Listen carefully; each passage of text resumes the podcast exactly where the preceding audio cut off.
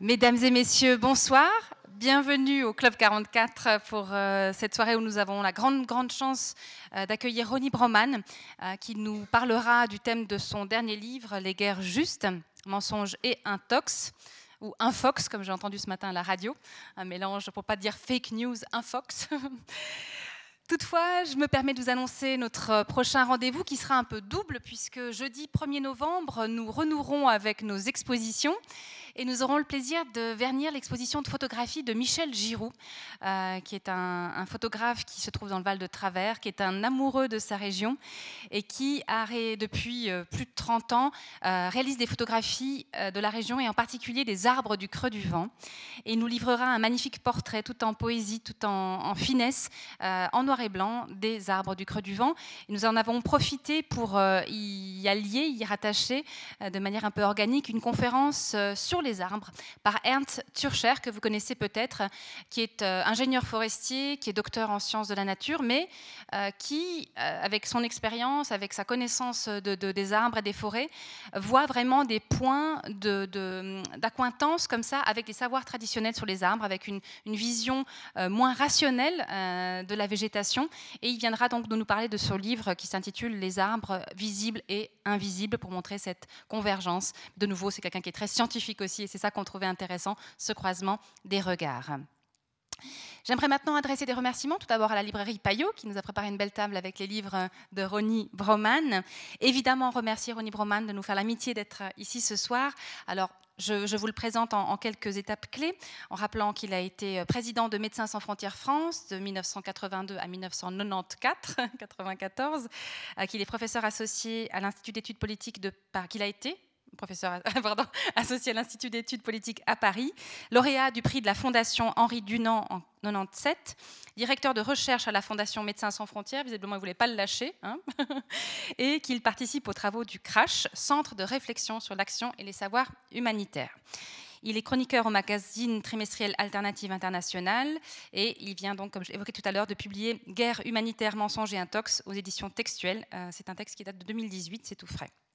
Pour conclure cette petite présentation, je dirais que Nago Humbert, fondateur de Médecins du Monde suisse, qui malheureusement ne pouvait pas être là ce soir, m'a dit qu'il considère Ronnie Broman comme le meilleur analyste de la chose humanitaire.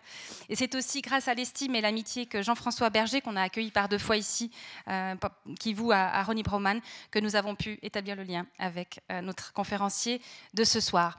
Parler de guerre juste, parler de guerre humanitaire, c'est aussi décoder les enjeux de géopolitique. Et vraiment, et j'en ai eu un, petit aperçu tout à l'heure euh, en ayant le privilège d'aller manger avec Ronnie Brauman, à quel point il enrichit notre perception euh, de ce qui se passe, de nos croyances, de la réalité et de comment faire pour arriver à une vision plus juste des choses. Merci Ronnie Brauman. Belle soirée à toutes et à tous.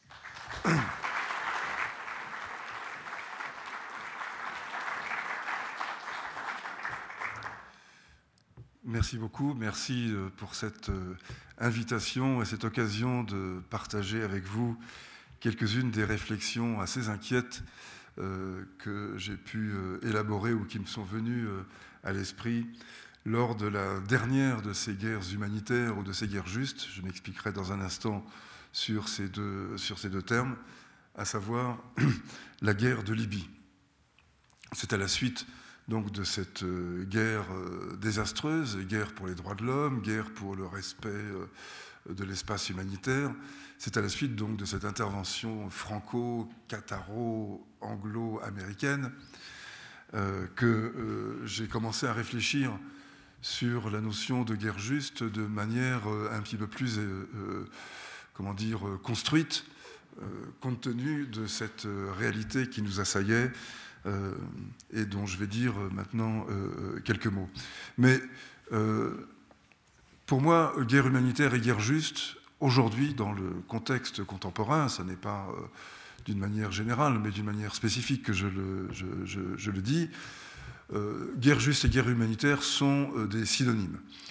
Aujourd'hui, personne ne parlerait de guerre juste, le terme est obsolète, voire choquant mais on a parlé à plusieurs reprises de guerres humanitaires.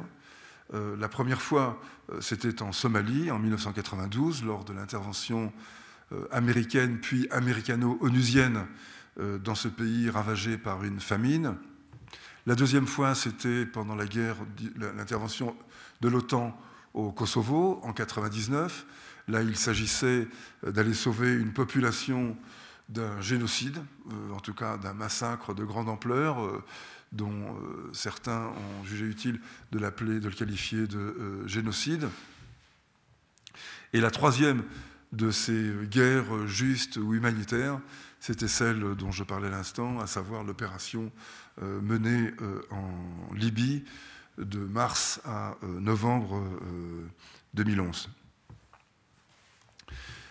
La notion de, guerre juste est intéressante à reprendre malgré tout, au-delà de son qualificatif moderne humanitaire, est intéressante à reprendre parce que l'ONU en a euh, restauré d'une certaine manière la signification en 2005, lors du 60e anniversaire qui nécessitait sans doute une certaine, euh, comment dire, un, certain lustre, parce qu'on n'a pas 60 ans euh, tous les jours, si j'ose dire, et qu'il y avait bien peu de choses à se mettre sous la dent.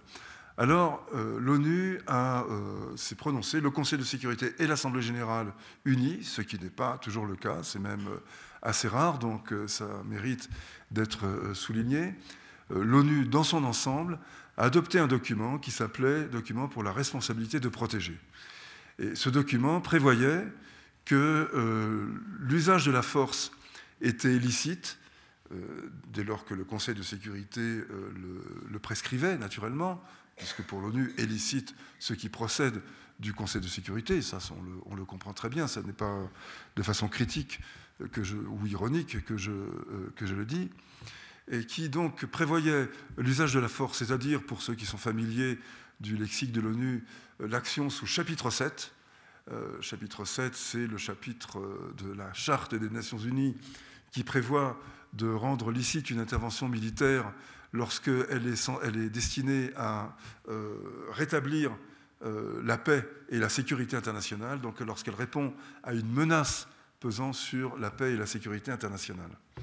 En 2005, donc, cette menace sur la paix, et la sécurité internationale, cette notion a été élargie aux crimes de masse, disons, euh, puisque quatre euh, situations euh, ont été décrites, ont été énoncées, qui autorisaient la saisine par le Conseil de sécurité et euh, l'autosaisine par le Conseil de sécurité et le déclenchement d'actions de force.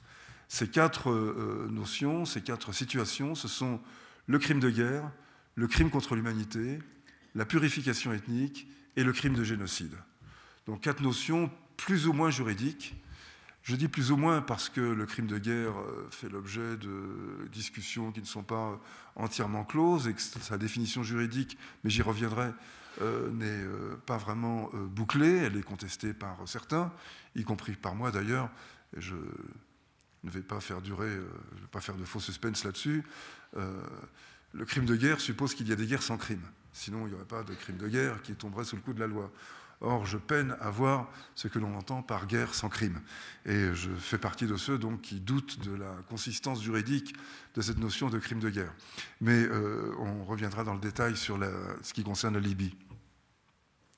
Mais tout de même, euh, cette déclaration de l'ONU n'était pas euh, en elle-même scandaleuse. Elle était problématique, mais elle était parfaitement compréhensible si l'on se réfère à la dynamique qui a conduit à cette déclaration. Euh, j'ai commencé mon, mon, laïus ici en, de façon un petit peu ironique en disant qu'il fallait bien trouver quelque chose pour marquer le 60e anniversaire, redonner un petit peu de lustre à une organisation qui, surtout euh, dans les suites de l'intervention américaine en Irak euh, en 2003, avait été en quelque sorte marginalisée, ridiculisée. Il fallait un peu rehausser son prestige. Et donc cette déclaration sur la responsabilité, la responsabilité de protéger était bienvenue de ce point de vue-là. Mais tout de même, ça n'était pas un pur artifice de communication. En effet, euh, à la suite de euh, la guerre de Bosnie, donc de 92 à 95, et euh, du génocide au Rwanda de 94, la question des réactions internationales face à des massacres de masse a été posée à nouveau avec beaucoup de sérieux, euh, beaucoup d'inquiétudes. les quelques, disons, 60 à 80 000 morts, c'est le bilan le plus probable de la guerre de Bosnie, par les 300 000 qui sont habituellement annoncés, mais tout de même, 60 à 80 000 morts sur un théâtre européen, ça ne s'était plus produit depuis 1945, c'était tout de même extrêmement choquant. Quant au génocide Tutsi, au, Rwanda, il a fait, entre, selon les méthodes de comptage, entre 500 000 et 1 million 100 000 morts. Et là encore, euh, pratiquement euh, aucune réaction significative. En tout cas, aucune réaction permettant de penser que quelque chose de significatif avait été fait pour stopper la machine de mort qui était euh, en marche. Donc, à la suite de cela, le Canada a pris l'initiative de réunir une euh, commission d'experts de, haut niveau composée euh, d'ex-politiques, de diplomates, euh, pour réfléchir sur la sécurité et la souveraineté. Et cette commission a produit la notion de responsabilité de protéger comme nouvelle définition de la souveraineté étatique.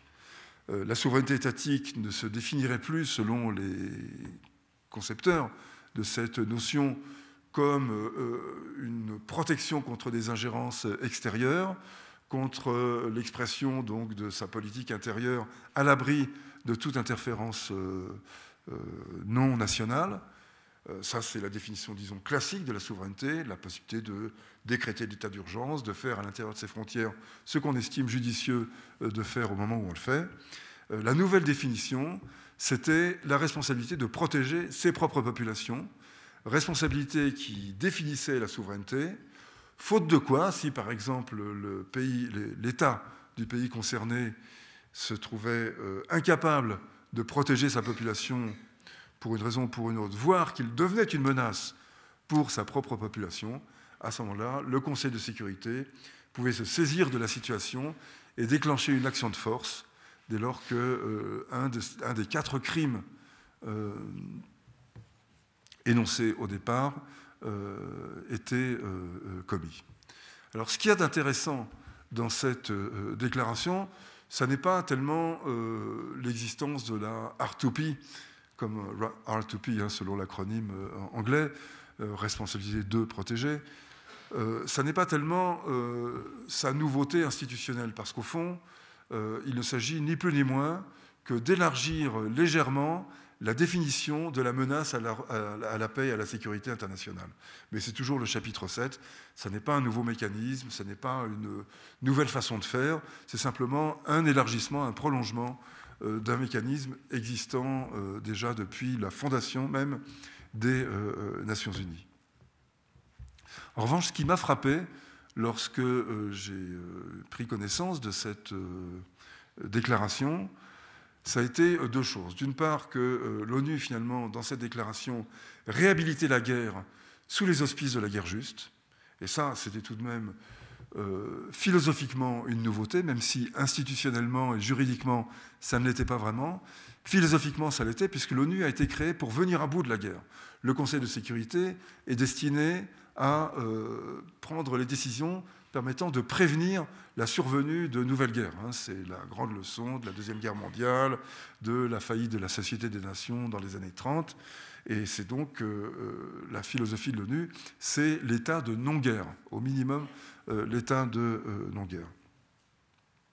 Donc cette bascule me semblait tout de même, enfin cette bascule, disons cette évolution, ce virage plutôt, me paraissait problématique, et je fais partie de ceux qui ont manifester, euh, disons, leur scepticisme euh, critique euh, dans un contexte où, au contraire, c'était plutôt l'enthousiasme, leur scepticisme critique du fait de cette nouvelle évolution de l'ONU. Mais l'autre dimension de cette artopie qui m'a frappé a été le,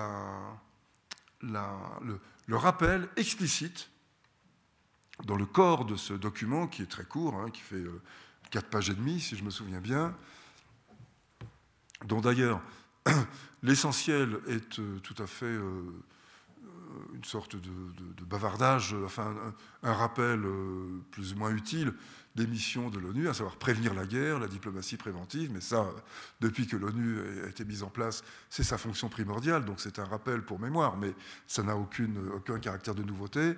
Et puis, pour terminer, le troisième pilier de la R2P, c'est l'aide à la reconstruction. Mais là encore, euh, les institutions d'assistance internationale de l'ONU euh, sont ce qu'elles sont, et l'aide à la reconstruction fait partie, disons, de la tradition internationale, pas seulement onusienne, mais également onusienne. Donc là encore, rien de nouveau. Ce qu'il y avait de nouveau, c'était les deux, trois paragraphes du milieu, le deuxième pilier, puisque hein, prévention, euh, intervention, reconstruction, ce sont les trois piliers de la R2P.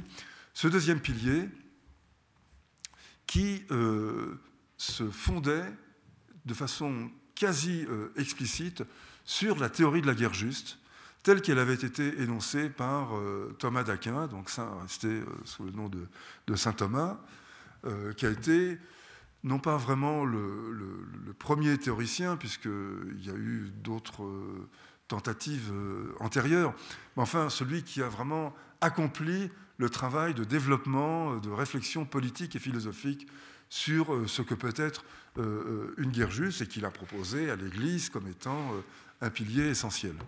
Dans un contexte où, dans un contexte, disons, politique ou historique, où la guerre était simplement le reflet de, enfin, l'expression de la volonté du souverain. Était juste une guerre que le souverain avait décidé, point. C'était aussi simple que ça. L'introduction de la guerre juste, en tant que concept nouveau, euh, allait de pair avec l'introduction de la guerre injuste. Et ça, c'était une grande nouveauté, car cette notion-là n'existait pas euh, jusqu'au XIIIe siècle, donc euh, période à laquelle la théorie, Thomas d'Aquin a produit sa théorie de la guerre juste. Et donc, qu'est-ce qu'était une guerre juste aux yeux de saint Thomas? Eh bien, c'était une guerre qui répondait à plusieurs critères, cinq ou six, disons, que je vais vous énoncer, car euh, ce qui m'a vraiment frappé, c'est que du XIIIe siècle au XXIe siècle, huit siècles tout de même, ces critères ont, euh, tout en étant légèrement évolutifs dans leur contenu, sont restés stables dans leur acception euh, générale. Et ça, tout de même, c'est assez impressionnant, suffisamment en tout cas, en ce qui me concerne, pour attirer mon intérêt et essayer de réfléchir là-dessus. Ces critères, en effet, sont très subtils est très fort euh, pour qui n'est pas un pacifiste intégral, et c'est mon cas, je, euh, mon cas, je ne suis pas un pacifiste euh, intégral, parce que sinon je, je ne me serais pas donné la peine de réfléchir à cela. Le pacifiste intégral est une position que je respecte au demeurant. Je connais quelques pacifistes intégraux qui ont une, une, réflexion non pas sur la guerre, mais sur le pacifisme extrêmement subtile, extrêmement forte, et donc, je ne traite pas cette philosophie avec dédain, loin de là. Mais ça n'est pas la mienne. Je ne suis pas un, anti, un anti ou un non-interventionniste de, principe. Et donc, les conditions dans lesquelles une intervention peut être justifiée euh, m'intéressent depuis euh, euh, ne serait-ce que du fait de mon, long parcours à Médecins sans frontières, au cours duquel j'ai fréquenté tout de même un grand nombre de terrains de conflits armés. Alors ces critères sont les, suivants, après avoir fermé cette parenthèse. Premièrement, euh, une autorité légitime. À l'époque de saint Thomas, c'était le pape ou le roi très chrétien sous euh, l'autorité du pape. Aujourd'hui, c'est le Conseil de sécurité, l'autorité de fait. Mais en tout cas, il y a une autorité apte, à qui on confère la légitimité de décréter une action de force. Deuxième euh, euh, critère, une cause juste. À l'époque, c'était évidemment la défense de la chrétienté. Euh, aujourd'hui, c'est la réponse à ces quatre types de crimes de masse dont j'ai parlé au, début. Le troisième critère, c'était la notion de proportionnalité, à savoir l'usage de la, violence utilisée pour, faire, pour mettre fin à des violences ne devait pas être supérieure aux violences que l'on constatait. C'est logique d'ailleurs cette notion de proportionnalité est euh, restée, euh, elle est au cœur du droit humanitaire international, euh, des, règles de conduite de la guerre, si tant est qu'il y a des règles de conduite de la guerre. Enfin, elles existent formellement, même si dans la pratique, elles sont assez peu respectées. Donc, principe, troisièmement, principe de proportionnalité. Quatrième euh, euh, principe, la guerre comme ultime recours. ça, c'est une notion beaucoup plus politique déjà, les autres étant, disons, plus d'ordre juridique, pourrait-on dire, juridique au sens large naturellement, mais juridique tout de même. Là, les deux derniers critères sont des critères d'ordre politique, à savoir euh, la conviction, enfin l'assurance que tous les autres moyens que la guerre ont été employés et euh, sont épuisés. Donc recours à la diplomatie, à la pression, à, d'éventuelles sanctions économiques, enfin à toutes sortes de moyens non violents, non sanglants, pour tenter de mettre fin à la situation que l'on condamne. Et enfin, dernier critère, enfin, dernier ou avant dernier critère, je citerai le dernier, mais pour euh, le mettre de côté. Le cinquième critère qui me paraît euh, pertinent et, intéressant, c'est la notion de chance raisonnable de succès. Qu'est-ce qu'on veut dire par là? Eh bien, on veut le dire, je, je dis dans les mots de, du philosophe euh, Michael Walzer, dont je me suis un peu inspiré, enfin que j'ai lu avec beaucoup d'attention, même si je n'approuve pas, loin de là, un certain nombre de ses positions. Mais euh, euh, Michael Walzer, philosophe canadien, euh, canadien anglophone, a écrit un livre sur la guerre juste qui fait autorité à la suite de la guerre du Vietnam, dont il avait été un critique extrêmement actif c'est un livre absolument remarquable, même lorsqu'on ne partage pas toutes les thèses de euh, l'auteur. Et Michael Walzer a une formule très brève, très simple pour décrire ce que sont des chances raisonnables de succès. Euh, eh c'est-à-dire en définissant ce qu'est un succès d'un conflit, c'est obtenir la création d'une situation meilleure après le conflit qu'auparavant. On veut avoir amélioré la situation plutôt que l'avoir dégradée. Donc, euh, et puis je vous, annonçais un sixième euh, critère que je pense être euh, vraiment superflu parce que absolument impossible à respecter, c'est ce que saint Thomas appelait l'intention droite. il ne doit y avoir aucune autre intention que celle qui est explicitement affichée. Mais ça, disons, ça procédait d'une certaine naïveté psychologique et politique qui n'est tout de même plus de mise de nos jours. Je je ne prends pas saint Thomas de haut, euh, je vous assure, mais ça, il me semble que ça, euh, peut avoir du sens dans la parole d'un saint euh, chrétien, ça n'a pas de sens dans la vie ordinaire ou dans la vie politique ordinaire. Donc, je le mets de, côté. D'ailleurs, ce n'était pas un critère décisif pour lui, ne serait-ce que parce qu'il est invérifiable. En revanche, les autres, oui, ils sont parfaitement vérifiables.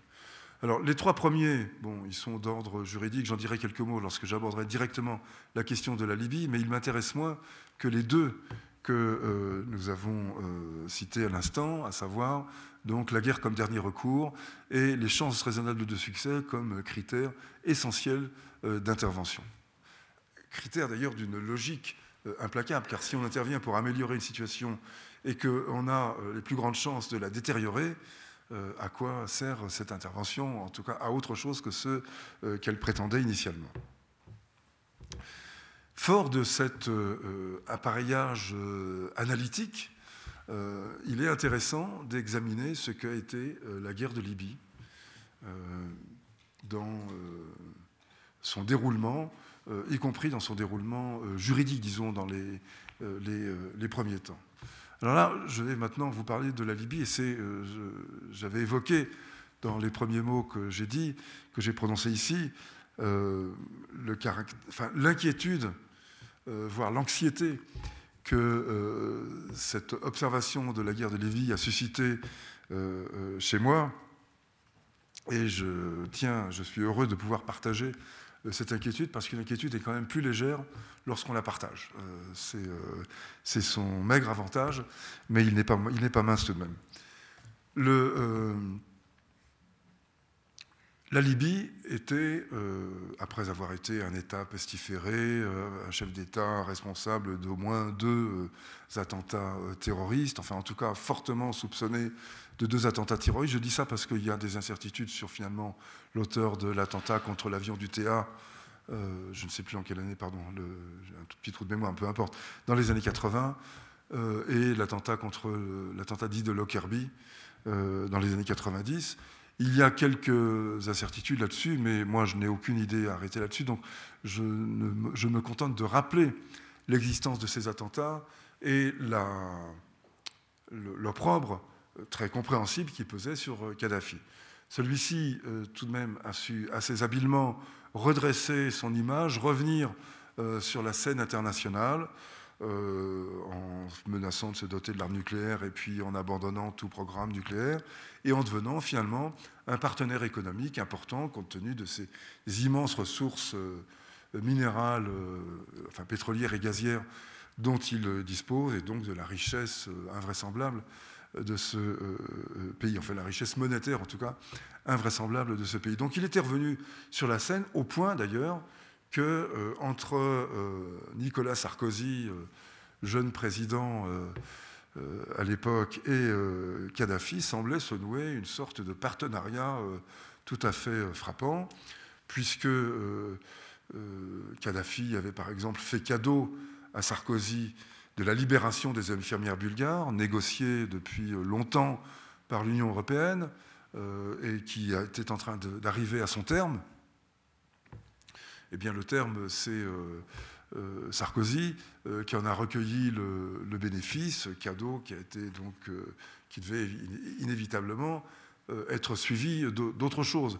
Cette autre chose, ça a été un partenariat stratégique. Là, j'utilise les mots qui, qualifiaient, qui, étaient, qui qualifiaient ce partenariat, euh, ces, accords économiques entre la France et la Libye euh, euh, à l'époque, en 2007-2008.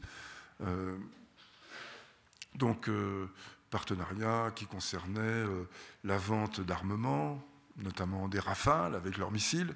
Ça aurait été tout de même assez cocasse de voir les rafales français se confronter au rafale libyen, le cas échéant, si euh, ce marché avait finalement euh, pris forme. Euh, mais on verra qu'il a été annulé très rapidement. enfin, pas très rapidement, pardon. Il, était virtuel, en fait, ce marché. Donc, des, rafales, des centrales nucléaires de, dernière génération, les centrales EPR, partenariat pour l'établissement d'un satellite de communication africain, pour des grands travaux, hôteliers, routiers, etc. Bref, c'était un immense chantier euh, que, euh, entre France et Libye, on avait commencé à construire, à, mettre en route euh, à ce moment-là, ce qui explique la visite d'État faite par la France en, Libye, au cours de laquelle ces contrats ont été, ces protocoles de contrats ont été signés, visite d'État qui évidemment était payée de réciprocité, puisque Kadhafi est venu en France ensuite. Donc il y avait une espèce de euh, lune de miel, enfin c'est peut-être beaucoup dire, c'est peut-être euh, un cliché, mais en tout cas de forts liens économiques en train de se tisser, en train d'être tissés entre Paris et euh, Tripoli. Et donc forcément, vu la personnalisation dans ces deux pays entre Sarkozy et Kadhafi. Aujourd'hui, on sait, grâce à Mediapart depuis quelque temps, que euh, sous cette euh, apparence très officielle, euh, on pourrait peut-être constater d'autres choses qui le sont moins, comme par exemple des valises bourrées d'euros en billets, en grosses coupures, qui auraient transité entre Tripoli et Paris en 2005, entre 2005 et 2007 de manière à préparer la future campagne présidentielle de Sarkozy. En tout cas, ce sont les soupçons qui pèse actuellement. Il y a une instruction euh, qui a beaucoup progressé. Euh, aujourd'hui, euh, ce dont on est absolument certain, c'est que ces valises de billets pour des montants entre 10 et 20 millions d'euros, et peut-être plus, parce que toute la lumière n'a pas encore été faite, ont bien transité entre Tripoli et l'entourage immédiat de Sarkozy, et qu'un certain nombre de témoins ont, pour les uns, fait une crise cardiaque juste au bord d'un fleuve, pour une autre, subi une attaque inopinée de voyous euh, en voiture. Enfin, qu'un certain nombre de témoins, dans la grande tradition euh, des polars euh, américains, sont en train d'être hachés menus. Donc il y a une situation quand même particulièrement lourde, particulièrement grave qui menace, enfin qui est en, en, cours là. Mais je ne peux pas en dire plus parce que l'instruction n'est pas close et que je n'en sais rien, je ne sais rien de plus. Enfin, j'ai livré toutes mes informations sur ce sujet. Mais donc, dans ce, dans ce contexte d'amitié, d'intérêt partagé, de, de programmes ambitieux de coopération franco-africaine, d'un seul coup, euh, le ton change, le climat se, euh, se glace et euh, les hostilités arrivent. C'est ça qui est tout d'abord frappant. Et quelques éléments de contexte sont utiles à rappeler pour, pour cela. Nous sommes en plein printemps arabe. Hein, donc ces, ces, soulèvements populaires démocratiques visant à secouer les tutelles tyranniques d'un certain nombre de euh, régimes arabes qui se manifestent fin 2010, début 2011, dans plusieurs pays, notamment euh, en Tunisie, euh, en Libye, au Maroc, en, Égypte et en, Syrie, de même d'ailleurs qu'un peu dans le Golfe, au Bahreïn notamment. Donc à peu près tous les voisins de la Tunisie, sauf, l'Algérie, qui sortait d'une longue guerre civile, euh, ce qui explique que les manifestations aient été euh, beaucoup plus euh, retenues. Disons que c'est un printemps arabe, comment dire, au ralenti que l'on vit là-bas, mais il n'y a pas eu ce côté un peu éruptif des printemps arabes dans les pays voisins. La France, enfin Sarkozy, a été très rudement critiqué pour ne pas avoir pris sa part au soutien à ces printemps arabes, et je précise au passage que personnellement je ne partageais pas ces critiques, pas du tout par sympathie pour Sarkozy, mais euh, parce que je trouvais que l'ancienne puissance coloniale euh, était, le dernier pouvoir politique à pouvoir se mêler de contestations dans les rues, et qu'il ne s'agissait pas de préempter en quoi que ce soit euh, la revendication démocratique dans ces pays, mais au contraire de l'observer avec sympathie, mais de ne pas s'en mêler, c'est le meilleur service qu'on pouvait leur rendre, euh, à mon sens. Cela étant, il y a eu un dérapage. Enfin, cela étant, mon avis euh, n'est pas l'avis dominant, et euh, ce que l'on voyait dans la presse, dans les tribunes d'intellectuels, d'ONG, enfin, de façon assez diffuse et massive en France, c'était des reproches pour la froideur politique avec laquelle le printemps arabe avait été accueilli euh, à l'Élysée et au Quai d'Orsay. Euh, tout de même, il y a eu euh, un dérapage, ou en tout cas une, initiative extrêmement problématique, voire franchement coupable, c'était celle, celle de, la ministre des Affaires étrangères de l'époque, Alio Marie, qui a, ou le ministre de l'Intérieur, j'avoue, qui, à l'époque, donc propose au régime Ben Ali, avec, lequel elle avait d'ailleurs visiblement des liens assez forts, euh, propose à ce régime du matériel de répression, euh, comme si finalement la réponse euh, à la revendication démocratique c'était matraque, lacrymogène, barbelé et mesures sécuritaires. Là, en effet, c'était extrêmement critiquable. Là, il y avait une prise de position affirmative, publique, décisive, mais dans le mauvais sens. Donc, il y avait si je rappelle tout ça, c'est parce qu'il y avait quelque chose comme une volonté de rattraper des bévues qui étaient présentes dans euh, l'esprit de euh, Sarkozy, euh, sans doute, à ce moment-là. Cette bévue d'avoir, entre guillemets, manqué le train du printemps arabe. Alors lorsque celui-ci commence à se manifester, ou apparemment à se manifester en Libye, avec des manifestations dans la ville de Benghazi, donc la grande ville à l'est de la Libye, ville extrêmement importante, puisqu'elle est presque aussi importante que Tripoli du point de vue démographique, et que historiquement, elle a joué un rôle important, elle a été le siège de la monarchie libyenne. Elle est euh, dans une. Sa population est une population assez prospère, dans une rivalité constante avec la population de Tripoli, toujours soupçonnée ou voire accusée de tirer à elle le meilleur des ressources euh, du pays. Bref, il y a une situation de, de rivalité légèrement conflictuelle, pas, violente, mais euh, entre les deux. Et c'est donc à Benghazi que se manifeste, que, l'on voit apparaître les premières manifestations, suivies, comme dans les autres pays, d'une répression. Une répression au demeurant moins violente, si l'on regarde les chiffres de mortalité, euh, uniquement de ce point de vue-là. Euh, moins violente qu'en Tunisie ou en Égypte, mais on compte plusieurs morts, voire plusieurs dizaines de morts dès les premiers jours, sachant que ces manifestations à Benghazi sont pour partie des manifestations armées, puisque des casernes, deux casernes ont été attaquées et vidées de leurs armements et de leurs cartouches, et qu'un certain nombre d'hommes en armes euh, significatifs encadrent ces manifestations. Je ne dis pas ça pour justifier la répression de Kadhafi, je le dis tout de suite, mais pour planter la situation telle qu'elle se présentait euh, euh, concrètement.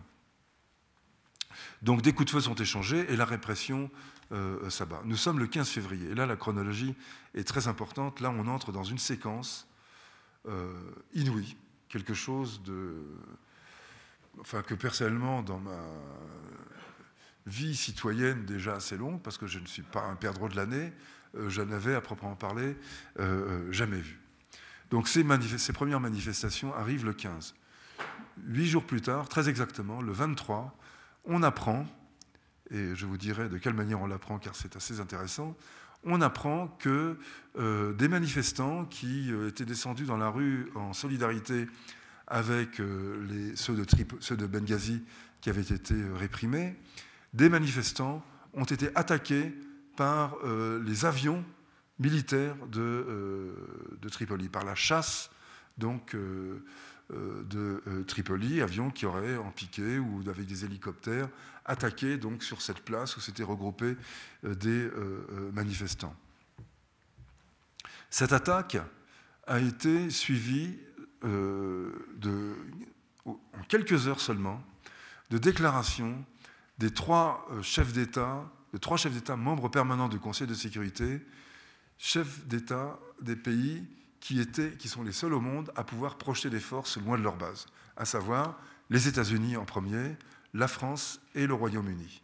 Obama, Sarkozy et Cameron ont fait tous les trois une déclaration à peu près euh, semblable, disant en substance un gouvernement, qui, euh, un chef d'État qui envoie son aviation contre son propre peuple n'est plus légitime, il doit partir. Ça n'est pas rien, c'est inédit, ça n'a pas été, à mon avis, suffisamment souligné euh, euh, à l'époque.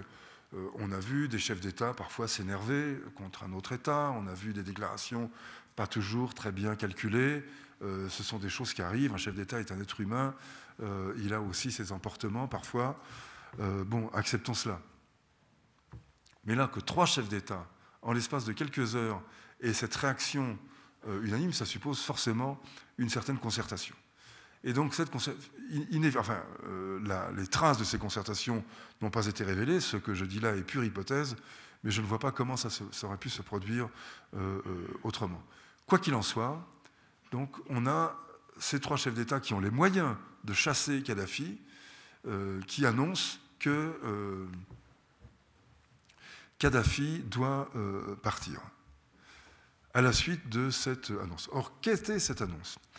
Les circonstances dans lesquelles elle a, été faite, euh, pardon, euh, les circonstances qui ont déclenché cette annonce sont intéressantes à examiner.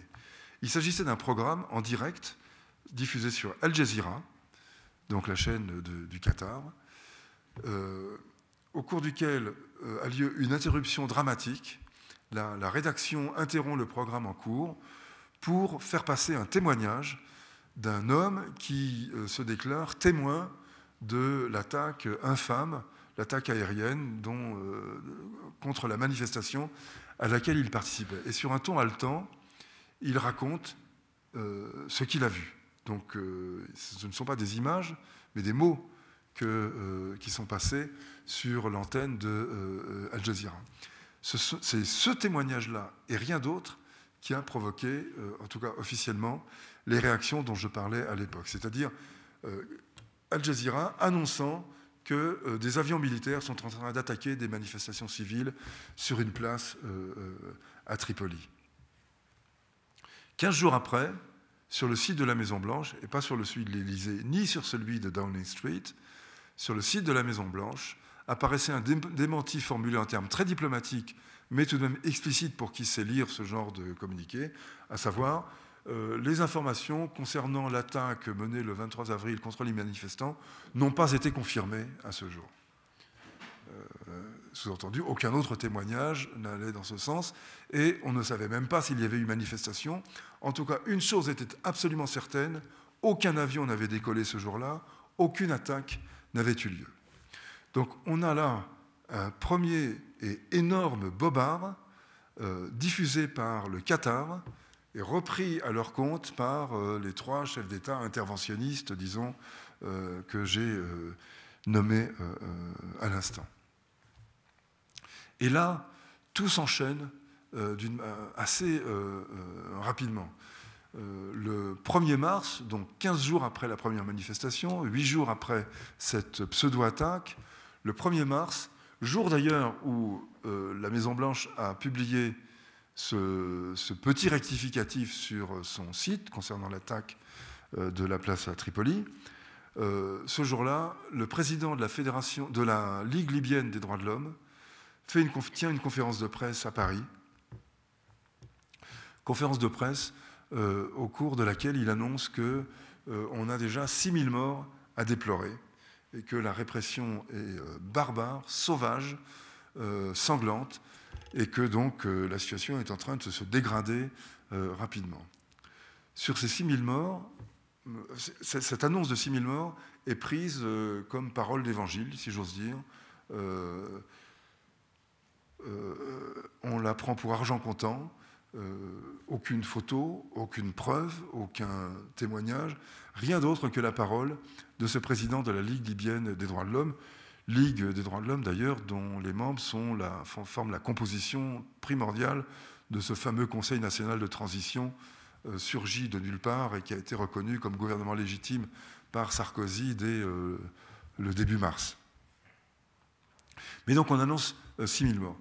C'est énorme, 6 000 morts. Ça demande beaucoup d'efforts. On ne tue pas 6 000 personnes comme ça, si j'ose dire. Mais aucun euh, élément probant n'est euh, réclamé à ce, militant des droits de l'homme, probablement parce que c'est un militant des droits de l'homme et qu'on lui accorde sa confiance initialement. Donc la tension monte, le carnage se poursuit. Pour que les choses soient claires, je dis tout de suite qu'une enquête ultérieure menée par Amnesty International et Human Rights Watch a conclu qu'à la période à laquelle cette déclaration a été faite, on avait à déplorer environ 200 à 300 morts, dont la moitié étaient des combattants, c'est-à-dire des gens armés euh, qui avaient été tués euh, dans des combats, et euh, les autres étaient probablement des civils tués dans des manifestations ou des opérations de répression. Donc ça n'est pas rien tout de même, la répression, elle était violente, elle était bien là.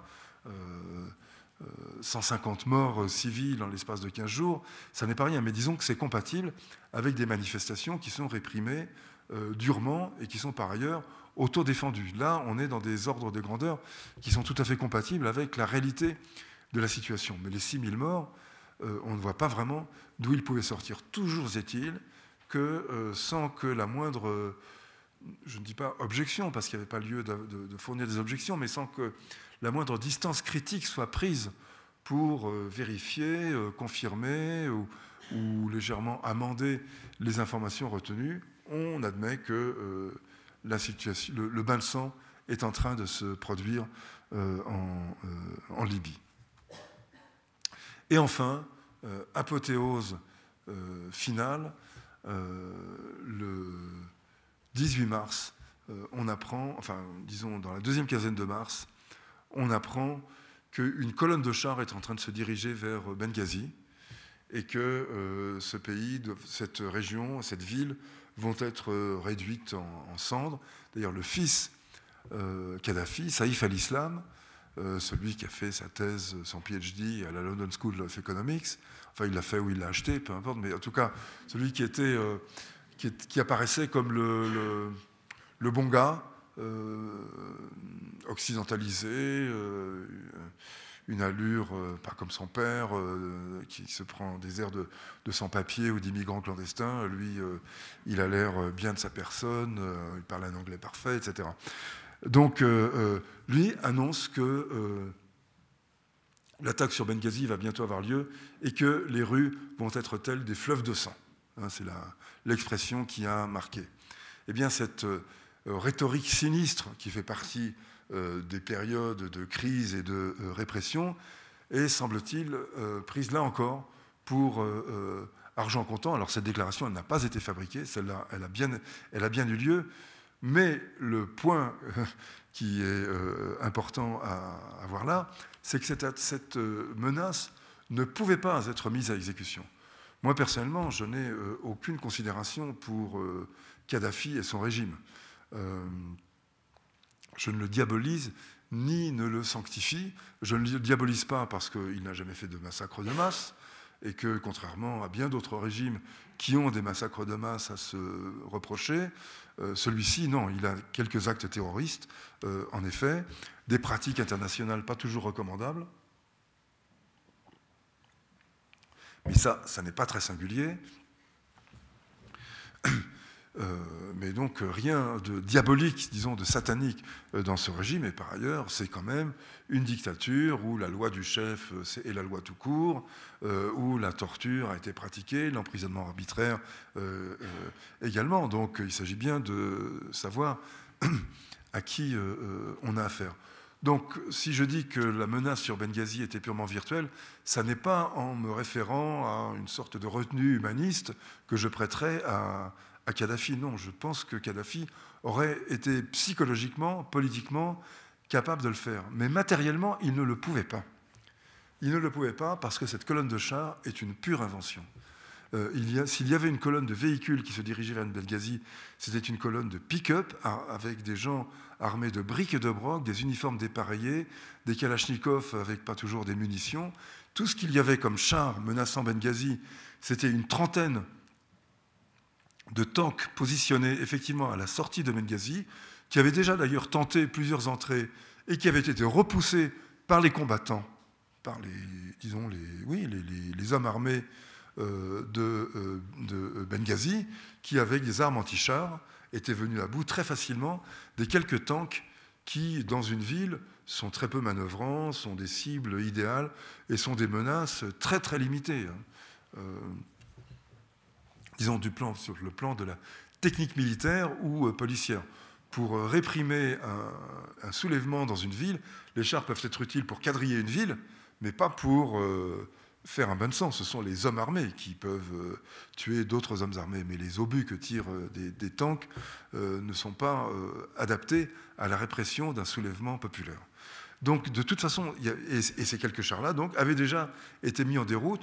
En plus, selon des informations euh, assez fiables que j'avais eues à l'époque, euh, plusieurs d'entre eux étaient en panne, chenilles cassées ou euh, réservoirs percés. Enfin, il y avait même, parmi ces 30 chars, il n'y en avait qu'une grosse moitié, disons, qui était à peu près opérationnelle. Et encore, comme je vous l'avais dit, régulièrement, plusieurs fois repoussés de la ville de Benghazi où ils avaient pénétré. C'était tout ce qu'il y avait. les chars qui arrivaient étaient une virtualité. Mais là encore, la colonne de chars euh, a été prise, euh, ce dirigeant Benghazi a été prise comme une réalité intangible, comme, euh, comme si chacun les, les avait vus. Et donc, il s'agissait d'aller sauver la ville potentiellement assiégée, qui pouvait être écrasée dans un bain de sang à tout moment. Et c'est ainsi que le 18 mars, c'est pour ça que je citais cette date à l'instant, que le 18 mars, Alain Juppé est dépêché en urgence à New York pour aller euh, représenter la France au Conseil de sécurité et appeler euh, celui-ci à euh, voter une résolution fondée sur la responsabilité de protéger. Donc, c'est la raison pour laquelle je commençais par là. la Libye ayant été le premier, et peut-être le dernier, je ne sais pas, mais en tout cas, le premier pays euh, sur lequel a été appliquée cette euh, euh, résolution. Et ça a été fait en urgence parce que, paraît-il, cette colonne de chars devait absolument être stoppée. Et c'est la raison pour laquelle la, situation de Benghazi est explicitement mentionnée dans la résolution 1973 du Conseil de sécurité qui autorise l'usage de tous les moyens nécessaires pour protéger la population de Benghazi. Donc on ne peut pas dire que cette résolution, dans son esprit, euh, autorisait l'entrée en guerre contre la Libye en général, et encore moins la mise à bas du régime et son remplacement par un autre, ce que dans le jargon international on appelle le regime change. ça n'était pas contenu dans la résolution, mais ce qui était contenu, c'était la possibilité d'utiliser la force pour protéger la population de Benghazi. Donc le 18 mars, Alain Juppé est à New York. Le 19 mars, euh, à l'aube, les rafales français entrent euh, en, action et euh, refoulent une attaque de chars, font partir des, chars. Voilà le, début de cette guerre. Si on veut, pour la, la petite histoire qui n'est pas tout à fait négligeable, les chars qui ont été abattus, enfin qui ont été tirés effectivement par les rafales français, l'ont été au moment où ils étaient mis en déroute déjà. C'est-à-dire que ce n'étaient pas des chars qui attaquaient, c'était des chars qui se repliaient. C'était quatre chars qui euh, quittaient euh, Benghazi et qui ont été attaqués donc par les rafales français qui les ont carbonisés. Euh, évidemment, ça, ils l'ont fait à peu près sans peine. Donc on voit que même l'entrée en scène des forces françaises s'est faite non pas dans une action héroïque stoppant une une offensive dévastatrice, mais sur quatre pauvres chars déjà mis en déroute par les combattants de Benghazi, qui avec le RPG-7, c'est le, nom de, ces missiles euh, portables euh, anti-chars, euh, les avaient mis en déroute, comme il l'avait déjà fait, ainsi que je l'ai dit auparavant, à, plusieurs, à deux, trois reprises dans les jours précédents. Voilà l'action héroïque que montre la France à ce moment-là et on annonce qu'on vient de sauver Benghazi. Et là, je voudrais m'arrêter un instant pour réfléchir sur cette séquence. Parce que nous sommes à une époque, et aussi dans un pays, où chacun est un vidéaste en puissance. Je pense qu'à peu près tout le monde ici a un smartphone ou à peu de choses près. En tout cas, ce que je peux vous dire, c'est qu'en Libye, où je suis quand même allé, euh, tout le monde a un smartphone, et parfois même deux, parfois même, même trois. Et donc les possibilités de prise de vue sont à peu près infinies. Euh, chacun est à même de euh, photographier ça. Or, aucune image de l'attaque aérienne de Tripoli n'a été faite. Aucune image des charniers. On parlait de 3000 corps à Tripoli, 2000 corps à Benghazi et 1000 corps à Sirte, plus quelques centaines un peu ailleurs comme ça. Ça se voit, 2000 cadavres, 3000 cadavres, 1000 cadavres. Donc dans ce, luxe de détail, il aurait tout de même été possible, avec des accusations aussi graves, aussi, pesantes, aussi lourdes que celles-ci, euh, on demande tout de même un, minimum de vérification, sans faire une enquête policière euh, qui serait désobligeante pour la personne qui annonce ces informations. Il faut tout de même se, justifier. Rien n'a été fait dans, dans ce sens-là. Quant à la colonne de chars qui se dirige, je, rappelle, ou j'apprends à ceux qui n'avaient pas suivi de près cette situation, qu'un déploiement militaire de première importance était déjà en cours sur, euh, en, Méditerranée du Sud, le long des côtes euh, libyennes, et que le groupe aéronaval français, dirigé par le porte-avions euh, Charles de Gaulle, étaient entièrement déployés, que des hélicoptères, des avions d'observation, des photosatellites, des drones, euh, tout cela était en route, que la flotte euh, américaine de Méditerranée s'était déjà dirigée vers la Libye et que euh, alors, la flotte américaine, je ne sais plus comment, laquelle c'est, la cinquième ou je ne sais quoi, vous imaginez les moyens décuplés par rapport aux moyens français qu'elle avait. Bref, chaque millimètre de cette côte était photographiée, scrutée, euh, analysée par euh, les meilleurs spécialistes de l'observation qu'on puisse euh, imaginer. Aucune image n'a été produite de cette époque-là, et cela n'a troublé absolument personne. Y compris d'ailleurs quand la guerre en Syrie a commencé à se développer, à prendre des proportions énormes. Rappelez-vous le siège de Homs ou le siège d'Alep, demain peut-être, j'espère que non, mais le siège d'Idlib. Dans tous ces sièges atroces, du moins d'abord ce que l'on voit, c'est que euh, l'armée syrienne, qui est autre chose que l'armée euh, libyenne, qui dispose d'autres moyens euh, et tout, elle peine à entrer, parce que prendre possession d'une ville, ça n'est pas une mince affaire pour une armée. Comme il y a un certain nombre de cheveux blancs dans cette salle, je rappelle un épisode fameux qui a été très important dans l'histoire européenne, l'écrasement du soulèvement de Budapest en 1956. L'écrasement de la, population de Budapest s'est fait avec 1000 chars, 75 000 hommes, et ça a pris euh, des jours et des jours, et au, final, il y a eu euh, quelque chose comme 2 à 3 000 morts, euh, pas les 100 000 que disait la propagande, mais tout de même, ça se comptait en milliers à l'époque. Donc 1000 chars, et des chars en état de marche, et 75 000 hommes. Et ce sont les 75 000 hommes qui, autour des chars, faisaient régner l'ordre soviétique, ou rétablissaient l'ordre soviétique à Budapest. Là, on avait 15 euh, chars, enfin 30 mais 15, euh, et une centaine d'hommes qui n'avaient en plus aucune envie de se battre. Et quant à cette colonne de chars, comme je le disais, euh, pas plus de colonnes que de beurre en branche, personne n'a été capable de la photographier. Donc on a là une, situation dans, mon pays en tout cas euh, qui se réclame tout de même volontiers d'un certain rationalisme, Descartes, euh, euh, les, vertus de l'observation, du raisonnement, de la vérification, le doute méthodique, enfin toutes ces nobles, ces belles idées dont on, a parfois tendance à se gargariser en, en France, tout cela est balancé par-dessus bord on absorbe une sidération totale de l'esprit critique, une espèce d'anesthésie euh, générale, euh, rien euh, et, un suivisme total. Et au fond, ça rejoint des observations faites depuis longtemps déjà, selon lesquelles, que le philosophe Régis Debray d'ailleurs avait admirablement résumé, je trouve, dans un de ses livres sur les médias, où il constatait que souvent, disons, enfin, que l'Occident moderne se targue euh, d'être obligé, enfin de devoir voir avant de croire.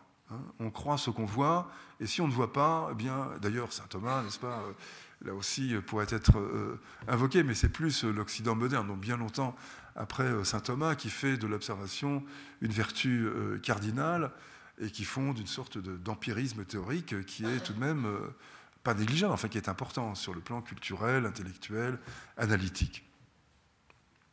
Eh bien, euh, Régis Debray nous rappelle que ça, ça relève de l'histoire sainte, euh, du roman national, euh, si l'on veut, et qu'en réalité, on ne voit pas avec nos yeux, mais comme il le dit, avec nos oreilles.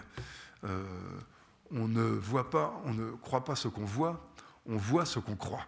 Est-il dans un renversement, dans un de ces renversements dont il a le secret, et qui, je trouve, est particulièrement euh, adapté à la situation de euh, la Libye euh, à ce moment-là. Donc, à partir du moment où on croit que Kadhafi est capable des pires vilainies, à partir du moment également où on veut bien se rappeler que entre la France et le Maghreb et le monde arabe, il y a une histoire que, disons, pour le dire sous forme d'une litote, on pourrait qualifier de complexe. Euh, pour le dire de façon plus claire, on pourrait dire qu'il y a une espèce d'impensée coloniale qui continue de travailler euh, les mentalités euh, en France. Sans doute d'ailleurs est-ce la raison pour laquelle les quelques fois où je suis venu en Suisse pendant, en, 2011, à l'occasion d'un débat public ou de choses comme ça, que je parlais de la Libye, j'avais des oreilles attentives et compréhensives euh, les doutes que j'émettais sur euh, la situation en Libye étaient très très bien compris et d'ailleurs partagés euh, ici en Suisse. Mais en France, quand j'en parlais dans, des médias, j'avais plutôt l'impression de comparaître devant un tribunal. J'étais interrogé à la manière d'un suspect et non pas de quelqu'un qui vient exprimer ses idées, ses analyses, vient proposer un autre cadrage de la situation je ne veux pas me décrire comme un martyr, hein, j'ai très bien survécu à tout cela, ne, pas euh, m'exagérer euh, cette, situation, mais tout de même c'était euh, frappant, et d'ailleurs l'opinion publique allait de, pair, hein. les deux tiers des Français, deux tiers des sondés, approuvaient cette, guerre, qui finalement, je ne veux pas dire que c'était une sorte de, de ratonnade électronique et mécanisée, comme ça, parce que ce serait peut-être excessivement polémique. je ne suis pas loin de, le penser pas. Enfin, je trouve qu'il y a quelque chose de cet ordre-là. Disons, euh, c'est trop dire tout de même. Mais euh, aller botter les fesses un dirigeant arabe, euh, ça faisait du bien, peut-être, euh, après le désastre algérien qui n'avait, enfin des années 60, je veux dire, qui n'avait jamais finalement été rattrapé. En tout cas, moi, c'est comme ça que j'analyse cette incapacité de penser qui semble avoir saisi la quasi-totalité des éditorialistes, euh, des commentateurs politiques, des observateurs et une partie quand même significative de la population française. C'est jusqu'au monde diplomatique, qui n'est pas quand même connu pour euh, son appui euh, inconditionnel aux interventions militaires étrangères, et particulièrement dans d'ex-pays colonisés. Le monde diplomatique lui-même a approuvé, en tout cas au début, cette intervention armée. C'était un ancien rédacteur en chef du monde diplomatique qui me le rappelait lors d'une intervention que je faisais euh, où il se trouvait euh, euh, également. Donc au moins, c'est avec une certaine honnêteté qu'il le fait.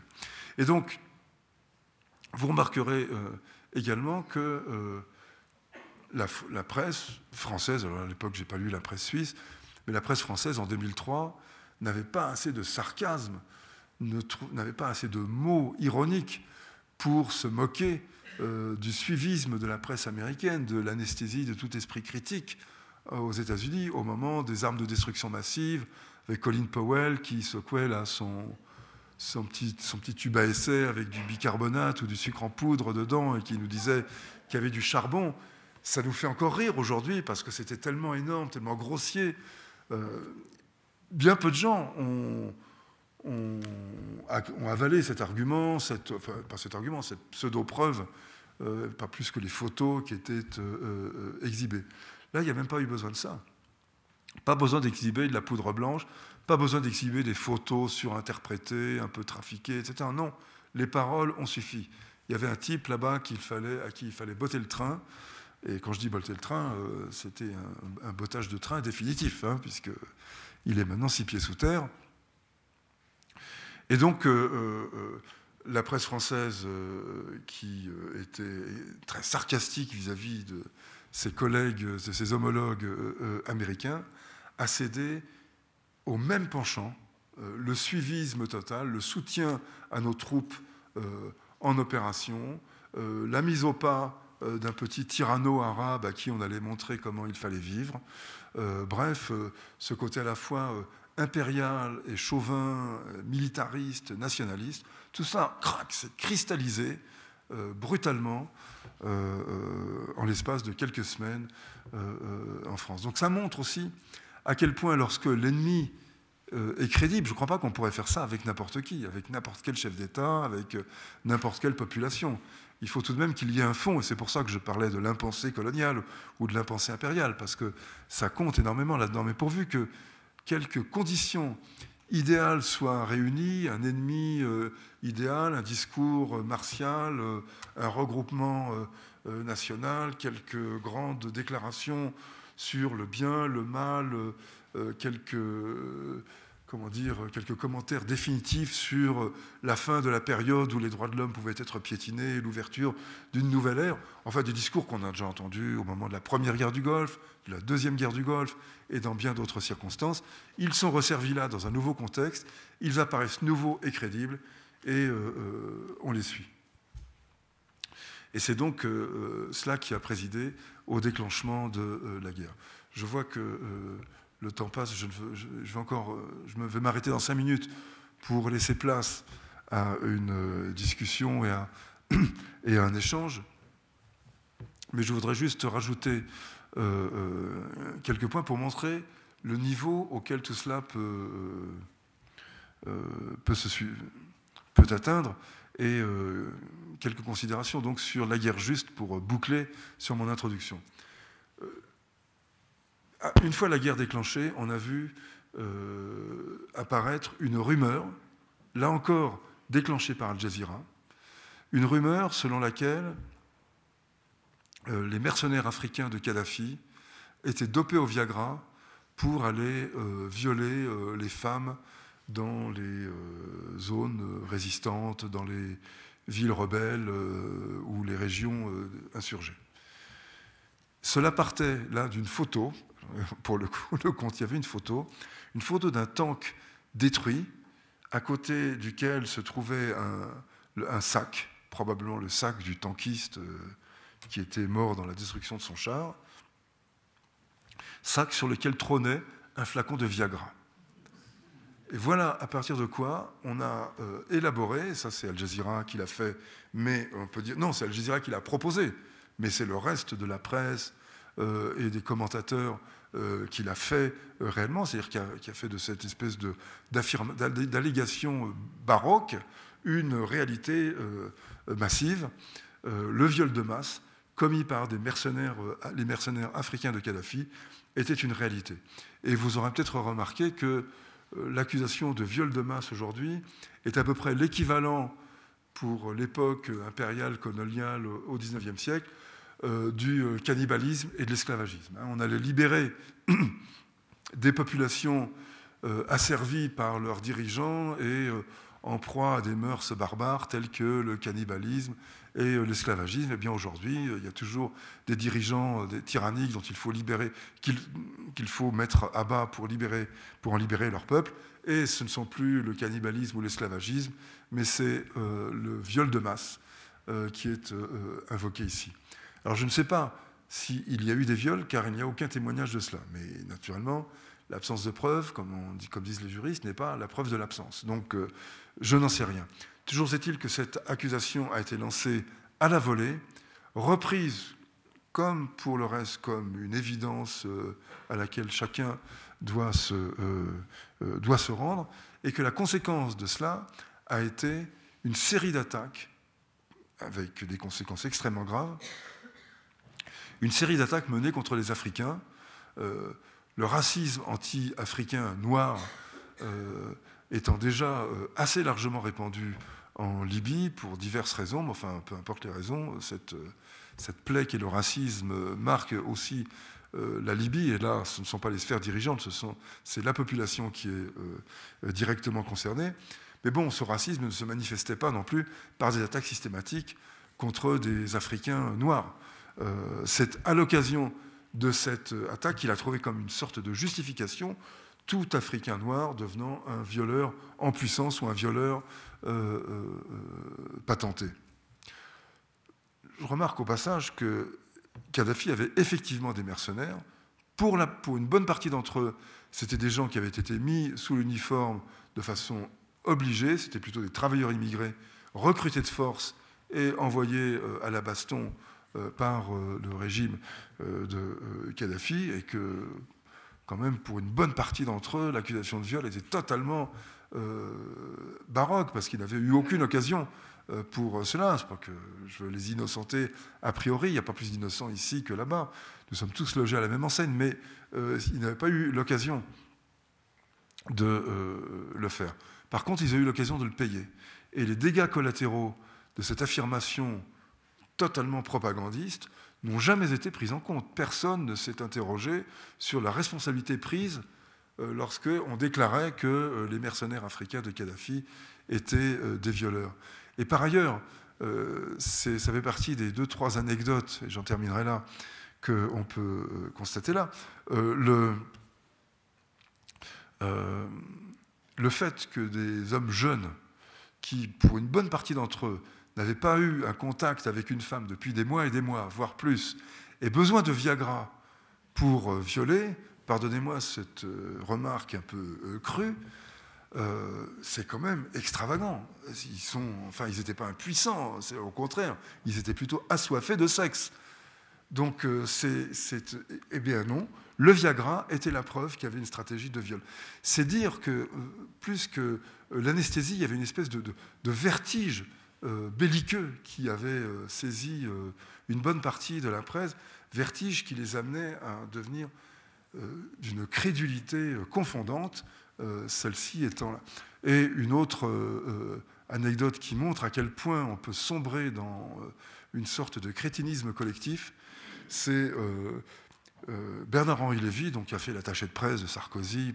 On a beaucoup parlé de la guerre de Bernard-Henri Lévy. Ça, je pense que c'est accordé trop à Bernard-Henri Lévy. C'est la guerre de Sarkozy, probablement pour éliminer un témoin gênant aussi, à savoir Kadhafi. Mais Bernard-Henri Lévy, donc, euh, lors d'une de, ses innombrables interviews, et il a répété cela, raconte comment il a vu à Misrata ces rebelles géniaux. Euh, c'est pas contre la rébellion que je parle, hein, c'est plutôt contre les autres. Euh, euh, ces rebelles géniaux bloquaient un char. Il prétend avoir vu ça de ses yeux, donc ils ont pris un tapis de prière, ils l'ont enduit d'huile et ils ont glissé le tapis de prière sous les chenillettes euh, du char qui s'est mis à patiner. Et là, il était réduit à l'impuissance. Et voilà. Donc, je vous le signale, si jamais vous êtes sujet à une invasion, n'oubliez pas vos tapis de prière et vos flacons d'huile. Euh, les chars sont très vulnérables, pas besoin d'avoir des armes à feu. Demandez à Bernard-Henri Lévy, il vous donnera la recette. Bon, L'attaque est un peu facile, il n'est pas là pour se défendre, mais c'est retrouvable, hein, ça a été enregistré, enfin tout ça est, euh, présent euh, euh, en ligne. Mais si je cite cette anecdote, c'est pas pour donner un petit coup de coude agressif à, Bernard-Henri Lévy, c'est surtout pour montrer à quel point on peut, à quel niveau d'ineptie on peut s'élever sans encourir le moindre reproche pourvu qu'on on soit dans un cadre de crédulité. Voilà, je termine, comme je le disais, avec ces critères de euh, la guerre juste. On peut dire que euh, cette guerre a été menée selon les critères juridiques euh, de la guerre juste de façon impeccable. L'autorité légale était là.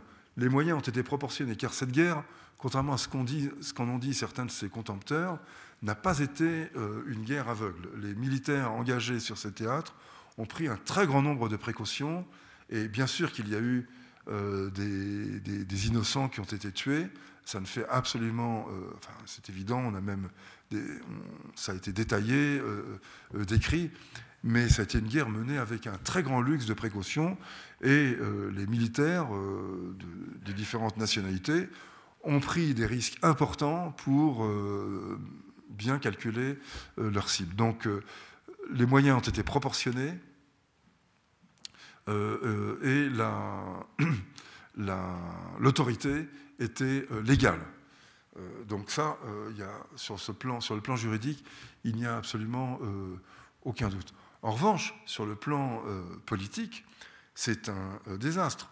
Les deux critères politiques dont j'ai parlé, à savoir la guerre comme ultime recours et les chances raisonnables de succès, qui sont pour moi des critères absolument fondamentaux, ont été foulés aux pieds non seulement ça a été une guerre de premier recours, euh, euh, c'est-à-dire que cette guerre a été décidée d'abord et les justifications qui pouvaient la soutenir ont été fabriquées ensuite, mais euh, très logiquement, si on comprend cette inversion du cours des choses, toute tentative de médiation a été impitoyablement écartée.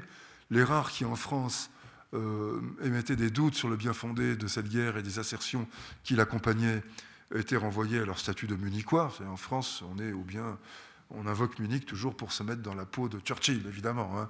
On n'est pas Daladier ou Chamberlain, euh, on est forcément euh, Churchill. Donc ce point Godwin était immédiatement atteint en France. Et et, à l'étranger, euh, on a vu un certain nombre de médiations être proposées. La Turquie, le Sénégal, l'Union africaine en particulier, euh, au mois de mars, et euh, plus encore ensuite, et Kadhafi s'était déclaré favorable à ces médiations et était tout à fait prêt à en discuter. Ça a été impitoyablement écarté comme manœuvre de diversion, comme tromperie et comme, pour, à destination du public français en France en tout cas, euh, comme le, renoncement, la, traîtrise, la lâcheté habituelle euh, des Munichois euh, qui veulent plutôt le déshonneur que la guerre et qui sont sûrs d'avoir les deux, etc. Bon, tout ce discours prêt à l'emploi, on l'a entendu là. Quant aux chances de succès, pour quiconque connaissait un peu l'idée qu'on pouvait parachuter, enfin envoyer la démocratie en Libye comme on, comme on tire un missile, est une idée tout simplement baroque qui ne repose sur rien. Il euh, n'y a pas, a pas de, aucun événement historique, aucune observation politique, sociale ne vient à l'appui d'une telle thèse. Et on était pratiquement certain que cette guerre aboutirait à la fragmentation. Et je dis ça non pas rétrospectivement, parce que nous étions quelques-uns, dont moi, à le dire sur le moment. Donc ce n'est pas la sagesse de l'après-coup qui me guide là, mais c'était euh, la prévision de ce qui était absolument évident. Cette guerre en Libye était une recette pour le chaos, comme, on dit, euh, comme disent les anglo-saxons. Eh bien, la recette a été euh, parfaitement réussie. Et donc, ces critères de la guerre juste, ils peuvent choquer parce que la notion même de guerre juste peut sembler être une contradiction dans les termes, mais si on n'est pas pacifiste intégral, si on n'est pas non interventionniste de principe, eh bien, je maintiens que euh, nous devons une fière chandelle à Thomas d'Aquin, car il nous permet euh, d'examiner ces situations de, d'intervention extérieure pour aller se mêler d'une situation conflictuelle avec une très grande subtilité, et de cela, nous pouvons lui être encore aujourd'hui reconnaissants. Voilà, j'en termine là. Je vous prie de m'excuser parce que j'étais plus long que je ne l'aurais voulu. Mais voilà, je suis prêt maintenant à me soumettre à vos questions, vos objections, vos remarques, etc. Merci de votre attention.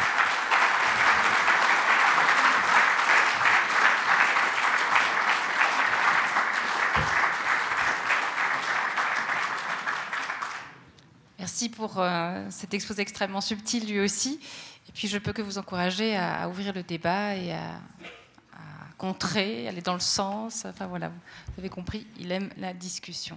n'hésitez pas à demander le micro pour démarrer euh, tout de suite. On va commencer là, c'est bien. La discussion. Merci beaucoup pour votre excellent exposé qui nous a emmené euh, vraiment dans un monde un tout petit peu particulier.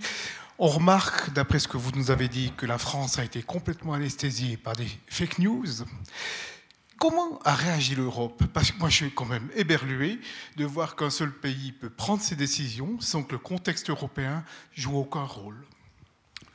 Euh, vous savez que l'Europe repose, enfin en partie du moins, et jusqu'à nos jours, euh, même si ça, va, ça risque de changer, sur le couple franco-allemand. Eh bien, le couple franco-allemand, là, il a explosé, puisque euh, Angela Merkel, très sagement, a dit tous les doutes qu'elle éprouvait vis-à-vis de l'analyse de la situation en Libye, faite par les Français, et que euh, les Allemands n'allaient pas s'en mêler. Alors il semblerait, moi je, là c'est peut-être trop militaire pour moi, je ne suis pas à même d'entrer dans ces détails, mais l'Allemagne étant membre de l'OTAN et l'OTAN étant devenue l'organisation qui euh, gérait euh, l'intervention, elle a bien dû à un certain niveau participer, parce que les, traités sont ce qu'ils sont et que l'Allemagne avait sans doute quelques obligations juridiques en tant que euh, l'un des piliers de euh, l'OTAN. Mais en tout cas, politiquement, l'Allemagne s'est publiquement désolidarisée de ça. Et donc, c'est cet autre grand Européen, qui est le Royaume-Uni, qui, lui, est venu au secours de la France et sa présence a entraîné celle de Obama, enfin celle des États-Unis, Obama étant euh, opposé, il a d'ailleurs euh, déclaré, après avoir quitté le, enfin, disons, après son, second mandat, il a d'ailleurs déclaré que la guerre en Libye était la plus grande erreur euh, de sa présidence. Donc ça m'a réconforté, ça m'a réconcilié avec lui. C'est Hillary Clinton, qui est une interventionniste à tout craint, enfin, qui est un, a un F-15 ou un F-16 à la place du cerveau, si vous voulez, et qui est donc, elle, vraiment était une fanatique de cette, de cette intervention. Donc elle était tout de même secrétaire d'État à l'époque, donc ministre des Affaires étrangères, avec un grand poids politique. Et euh, c'est donc elle qui a euh, emporté la décision contre l'avis d'Obama et contre l'avis de son ministre de la Défense également, qui n'était pas du tout chaud pour aller se mêler de cette euh, histoire.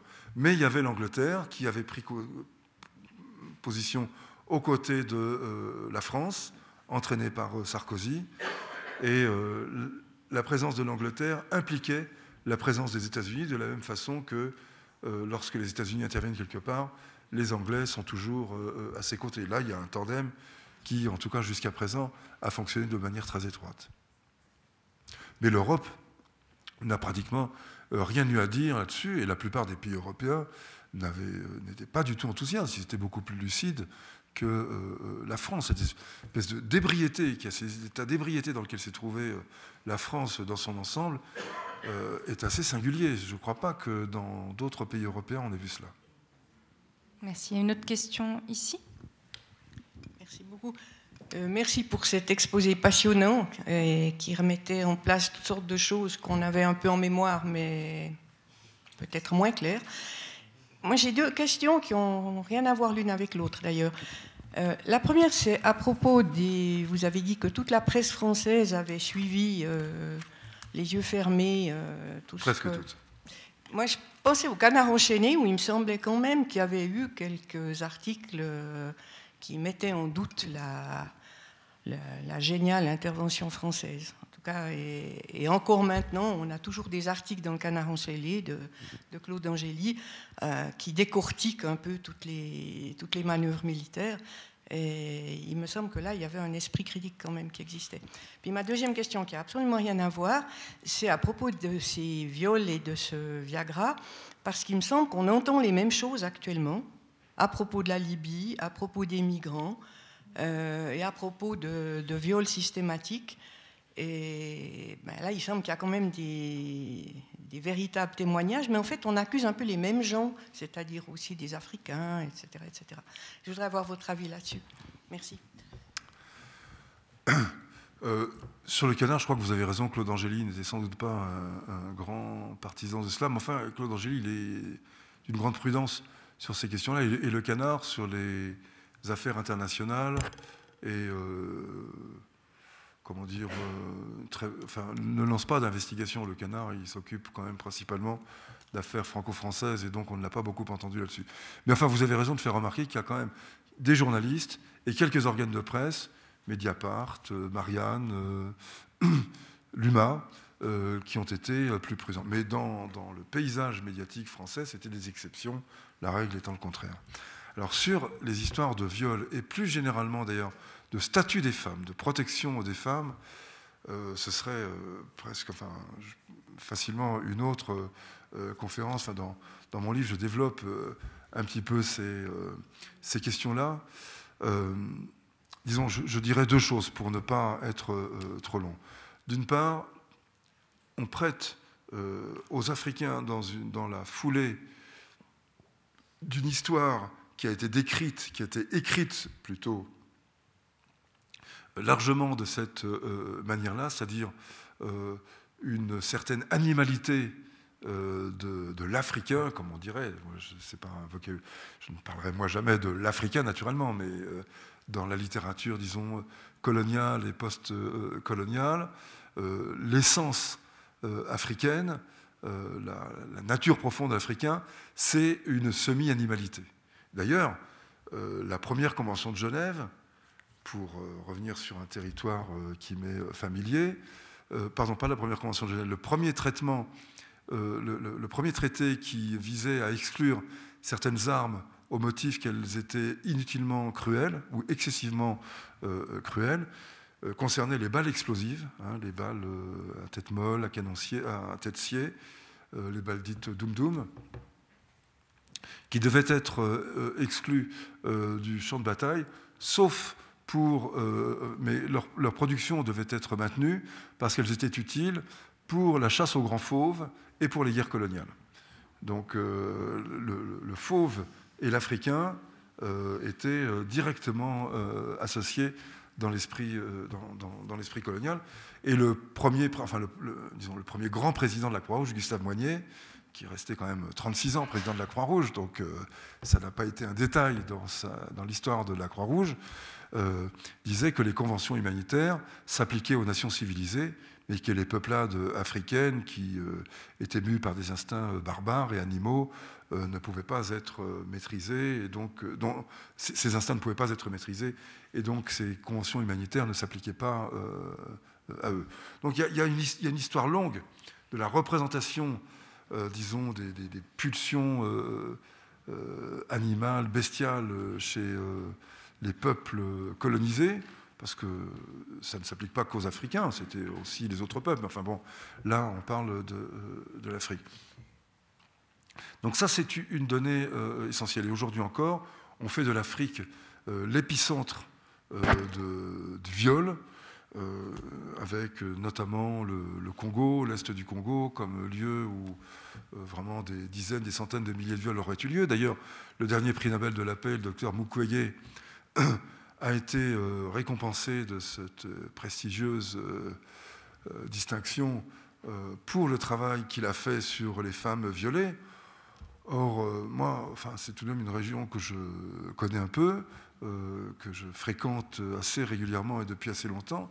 Et euh, s'il y a naturellement eu des viols, loin de moi l'idée d'écarter ces, ces, viols, il y a eu des viols, et des viols en grand nombre, parce qu'il y a des violences depuis 20 ans, et qu'on n'imagine pas une situation de violence d'où la sexualité serait exclue. Pas plus lorsque les Américains débarquent en Normandie, euh, que lorsque la guerre se déclare, euh, la, guerre, euh, enfin des, formes de conflictualité, disons, diffuses, ont lieu dans l'est du, Congo. Donc les femmes payent le prix de la guerre par le viol, par l'appropriation de leur corps.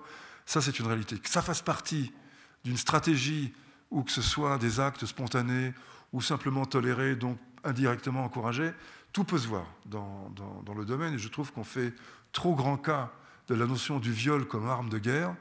À mon avis, c'est une façon de se rassurer, euh, comme si les hommes avaient besoin d'être considérés comme une arme de guerre pour violer. Malheureusement, euh, on voit qu'en dehors de la guerre, de très nombreux viols euh, se, produisent.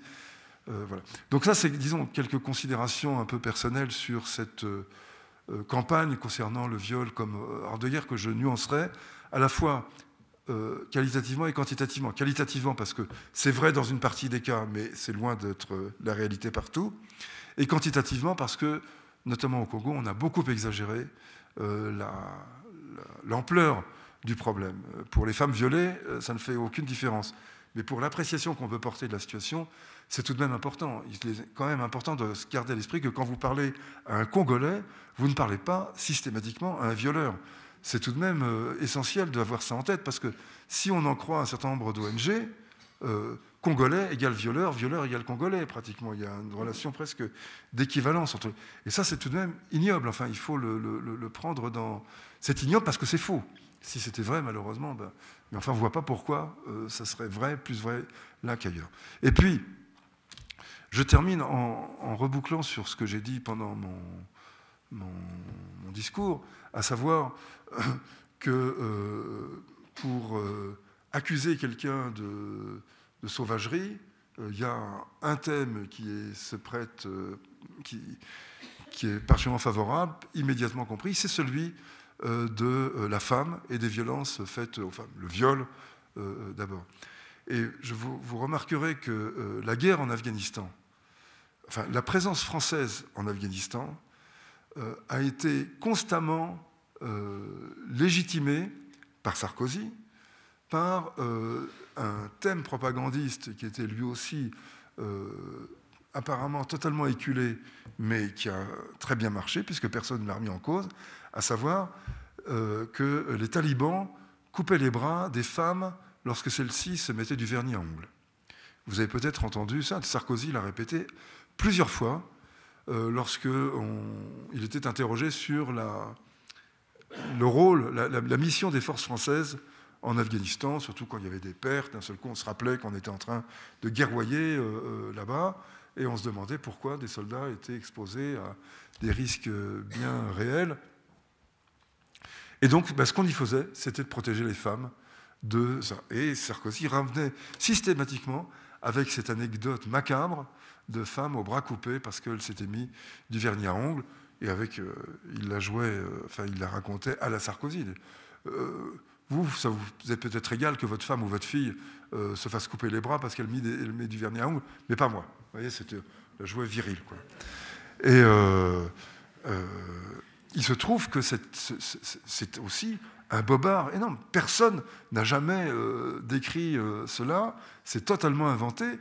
Et ça montre aussi l'inculture historique, l'absence de référence, ou l'amnésie totale, je ne sais pas, euh, de ce qu'ont été les diverses propagandes de guerre. Les Américains, le général Westmoreland à l'époque de la guerre du Vietnam, racontait que les communistes coupaient les bras des enfants lorsqu'ils y retrouvaient euh, les traces des vaccinations que dans sa grande euh, piété, dans sa grande bonté, l'armée américaine effectuait au profit de la population du Sud-Vietnam.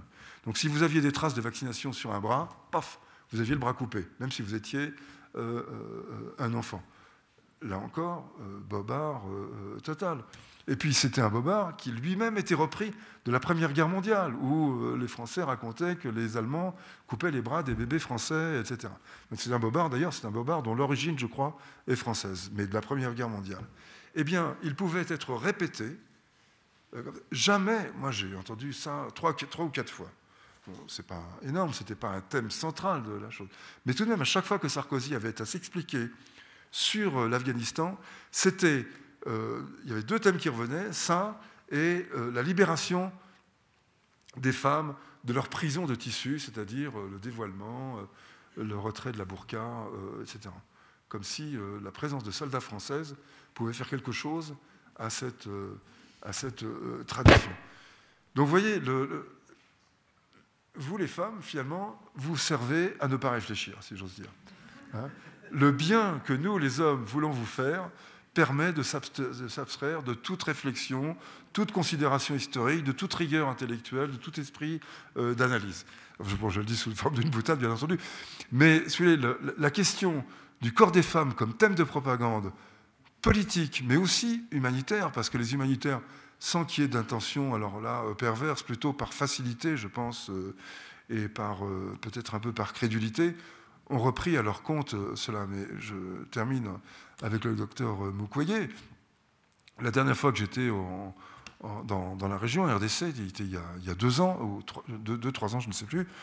Euh, bon, j'étais au nord Kivu, euh, il était au sud Kivu, je ne l'avais pas rencontré, mais j'avais fait une, sorte de petite euh, enquête un peu sauvage comme ça sur les viols pour tenter de faire une idée plus précise de, la chose. Et c'est là que j'ai vu qu'il y avait tout de même tout, disons, un, business euh, du, viol. Le viol n'est pas seulement une pratique horrible, euh, c'est aussi un prétexte à business. Euh, c'est un peu polémique ce que je dis, mais bon, désolé, je ne veux pas développer pour laisser du, temps pour la, pour la, suite. Mais c'est à, cette occasion-là que j'ai appris, sans en être étonné le moins du monde, que les nombreuses femmes opérées pour des dégâts de l'appareil génital très importants par le docteur Mukwege euh, et son équipe. Alors, euh, intervention chirurgicale euh, menée très, avec beaucoup de compétences, ça je ne le mets pas en cause, mais elle s'est due pour l'essentiel non pas à des viols sauvages effectués avec des troncs d'arbres, avec un luxe de détails, d'une crudité, d'une cruauté terrifiante, si vous voulez, qui sert quand même à, bloquer toute réaction. Enfin, quand on vous raconte des choses, vous savez, quand on vous raconte, je sais pas, des choses sur Auschwitz ou Treblinka, vous êtes peu à même de, demander des spécifications, des détails ou, émettre euh, des doutes. Là, c'est cet ordre-là, les, atrocités qui sont racontées, des viols collectifs avec euh, du métal chauffé au rouge, enfin, des choses euh, complètement démentes. La réalité, c'est que l'immense majorité des femmes que le docteur Mukwege et son équipe ont opérées étaient plus victimes des insuffisances du système sanitaire, du fait de grossesses mal suivies et d'accouchements, eux aussi euh, mal suivis dans des maternités dégueulasses, avec des sages-femmes traditionnelles ou insuffisamment euh, formées, provoquant donc des dégâts génitaux euh, importants. Et, pas, et comme la plupart des fistules vésico-vaginales en, Afrique ou ailleurs sont dues à des problèmes d'accouchement et non pas à des viols.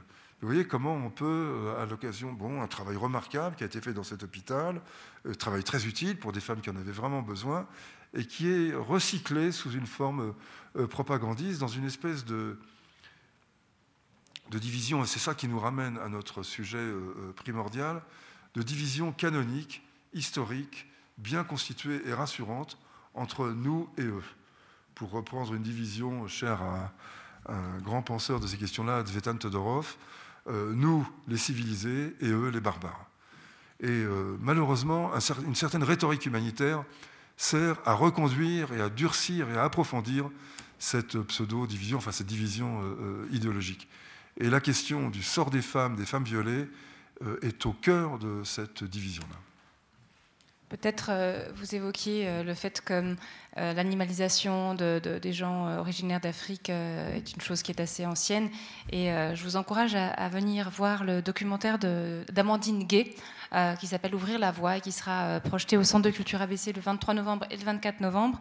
Le 23 novembre, il y aura une rencontre avec Amandine Gay ici. Et quand elle interviewe des femmes qu'elle dit être issues de la colonisation et qu'elle raconte par exemple la relation à des hommes, cet imaginaire de l'animalité, c'est effarant de voir à quel point il est encore extrêmement présent aujourd'hui, en 2018. C'est dramatique. Question ici. Donc, si je vous comprends bien, Monsieur Broman, euh, tout ce qu'on nous raconte euh, sur les viols dont sont victimes aussi bien les femmes que les hommes dans, les camps euh, et les prisons libyens, c'est autant de mensonges. Et en réalité, il s'agit de camps de vacances où les gens sont particulièrement bien traités. C'est bien ce que vous venez de nous dire. Il doit y avoir quelqu'un d'autre à la tribune, là, parce que personnellement, je ne me suis pas entendu euh, euh, dire ça. J'ai dit que les viols étaient une réalité, une triste réalité qui euh, donc existait. ça ne fait absolument aucun doute.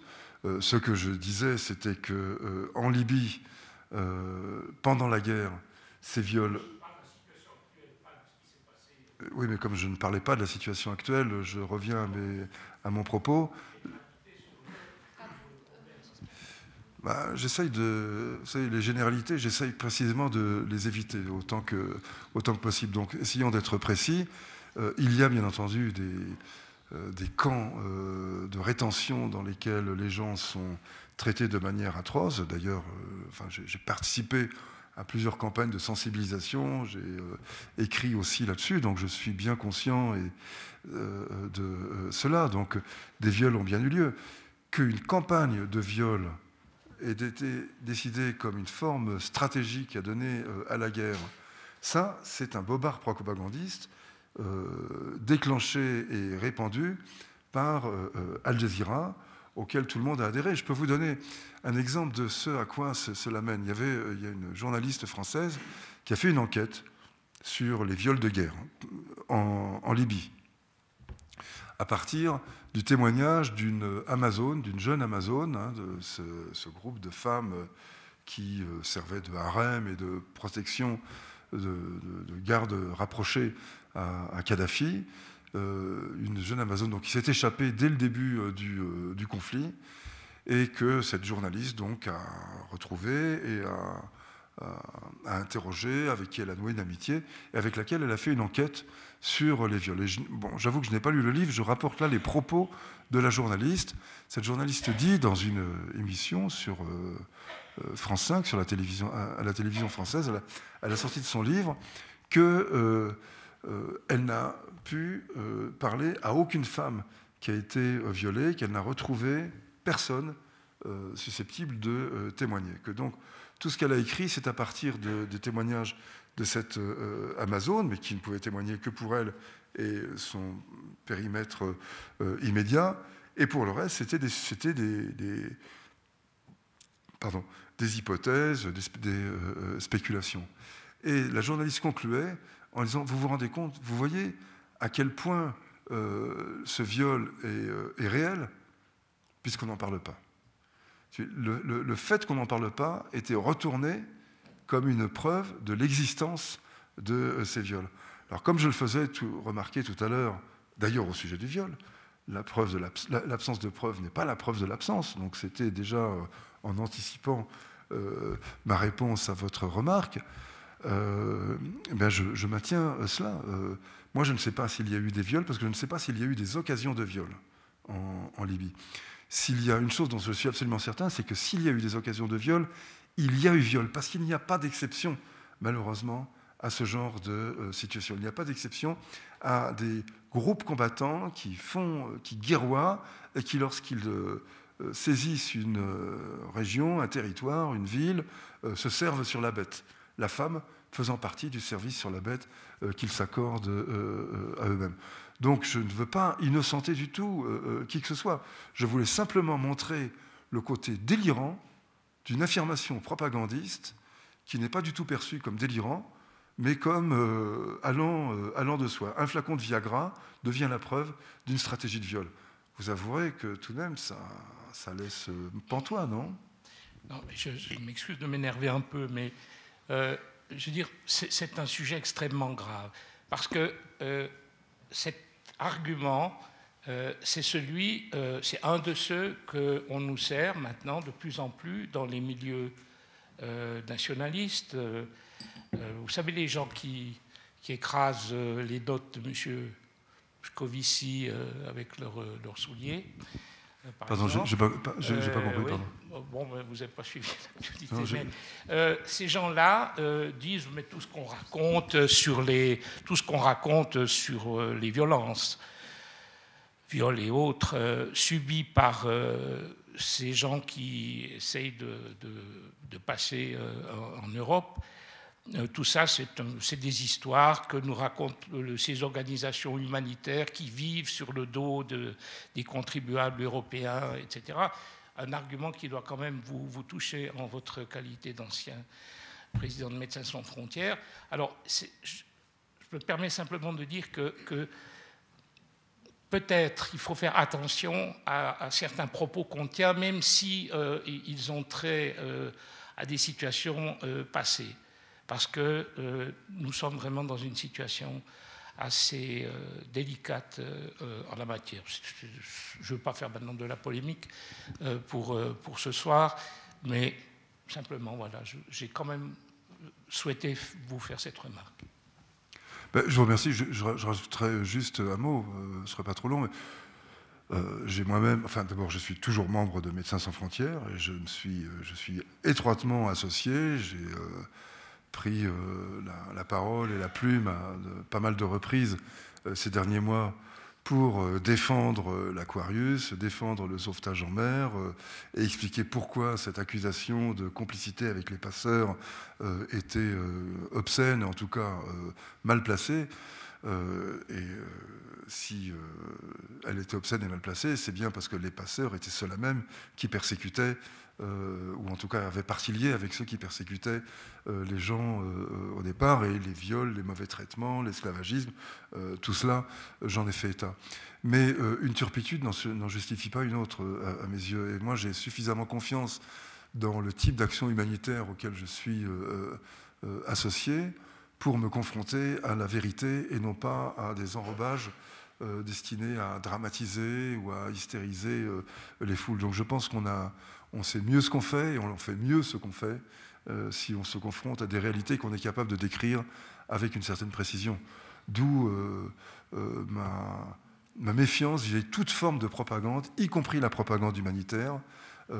la propagande vertueuse, pour moi, c'est d'abord de la propagande. Qu'elle soit odieuse ou vertueuse, ça reste de la propagande, c'est-à-dire quelque chose qui est destiné à nous abrutir, à nous infantiliser, à nous faire régresser. Et ça, personnellement, c'est ce qui me dresse immédiatement sur mes ergots.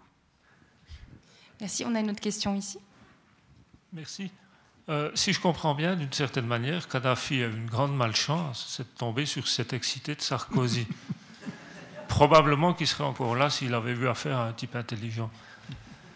Mais quand même, dans, dans cette immense capacité, notamment chez Sarko, de se saouler de ses propres fantasmes, finalement. C'est un peu ça que l'Occident a fait dans la guerre de Libye, d'après ce que vous nous dites. Quel rôle dans cette euh, combine de précisément la propagande de Al Jazeera? Est-ce que ces gens ont servi à l'Occident ce qu'ils voulaient et qu'ils avaient compris que l'Occident voulait? Ou est-ce qu'ils ont eu euh, d'autres projets qui seraient peut-être des manœuvres euh, que je n'envisage pas, mais internes au monde arabe, de ceux-ci contre ceux-là, lesquels par ailleurs, etc. C'est une question effectivement importante. Moi, je, décris toujours la guerre de Libye comme une guerre, comme une coproduction franco-qatari à laquelle se sont euh, joints d'autres pays et organisations, euh, donc y compris de la Norvège à l'OTAN, passant par l'Angleterre et les États-Unis. Mais à l'origine, c'est euh, Paris et Doha qui sont euh, euh, à la manœuvre pour des raisons convergentes mais différentes. Et donc la, division que vous faisiez me semble très, très pertinente. Ça n'est pas pour servir des intérêts occidentaux que le Qatar s'est mis dans cette histoire, par, le truchement d'Al Jazeera notamment, mais pas seulement. c'est pour servir ses propres intérêts, que je décrirais comme ça de, rapidement comme d'une part l'élimination d'un dirigeant arabe qui s'était montré arrogant, méprise, insultant vis-à-vis d'eux. Kadhafi a eu tout de même le, mauvais goût politique de se rendre insupportable à beaucoup, y compris dans le monde arabe, sans se doter d'un protecteur. Et donc, ou bien vous êtes sage et vous n'avez pas besoin de protecteur, ou bien vous êtes remuant et à ce moment-là, il vous faut un, protecteur. Mais vous ne pouvez pas être les deux euh, à la fois. Donc, euh, la boutade que vous faisiez euh, sur, Sarkozy, on pourrait la redoubler d'une boutade sur Kadhafi disant Tu as été assez bête pour faire le con sans t'assurer que tu avais un membre permanent du Conseil de sécurité euh, pour te euh, protéger. Il n'avait euh, personne. Cette remarque faite, l'intérêt du Qatar, il est assez simple à décrire. Le Qatar est un tout petit pays, une toute petite population, 300 000 habitants, à côté d'un énorme pays, l'Arabie saoudite, 20 millions d'habitants, qui le considère comme une entité illégitime, un peu comme l'Irak de Saddam considérait le Koweït comme une création artificielle qui n'avait pas lieu d'être. Et donc pour exister, le Qatar a déployé toute une série de moyens, euh, de, tout un soft power, euh, en utilisant intelligemment l'immense masse monétaire dont il dispose euh, grâce à ses ressources gazières. Et l'achat du PSG, les investissements en France ne sont qu'une des nombreuses manifestations de cette volonté euh, d'exister, la Coupe du Monde de, foot, tout cela s'explique euh, par cela. Le Qatar était en train aussi de faire main basse sur la Ligue arabe. Et là, il détenait un atout absolument primordial, car l'embarquement de la Ligue arabe, qui a voté, enfin, les pays membres de la Ligue arabe ont voté euh, en faveur de la résolution 1973, il y a eu quelques abstentions, la Russie, l'Afrique du Sud, etc., mais euh, les autres euh, ont voté. Et l'appui de, la, Ligue arabe était absolument essentiel sur le plan politique pour euh, désencastrer cette intervention de, disons, de l'enveloppe impériale d'où elle sortait. Si la Ligue arabe, via le Qatar, était, était à bord, à ce moment-là, on ne pouvait plus dire que c'était une intervention occidentale guidée par euh, l'impérialisme comme d'habitude. Donc il y avait une jonction d'intérêts. Et d'ailleurs, dans tout, une guerre est un phénomène complexe au sens où ça met en jeu toutes sortes d'intérêts, de, secteurs. Il faut toujours qu'il y ait une convergence de plusieurs faits, à la fois euh, des tendances et puis des, opportunités, des circonstances qui permettent de cristalliser certains, certains moments. Donc c'est vraiment à la jonction de plusieurs régimes de causalité qu'on trouve la, euh, la, la, raison pour laquelle cette guerre a pu être menée comme euh, elle l'a été. Mais euh, le rôle de Al Jazeera a été absolument déterminant. C'est parce que je considère cette guerre comme une production franco-qatari que j'insistais d'emblée sur ce été, sur ce qu'a fait Al Jazeera. Et bon, ce, cette image du flacon de Viagra comme cette attaque sur euh, la place de Tripoli avec les manifestants, ça, ça vient directement euh, de euh, Al Jazeera qui exécute la politique du Qatar. Hein. Al Jazeera, ça n'est pas, ça n'est rien d'autre que la voix du, Qatar, beaucoup plus que France 24 ne serait la voix de la France, par exemple. Voilà, donc voilà, je crois, l'intérêt du Qatar exister politiquement, stratégiquement, dans un mélange de hard et de soft power. On prend une dernière question parce qu'on est déjà arrivé à 22 heures.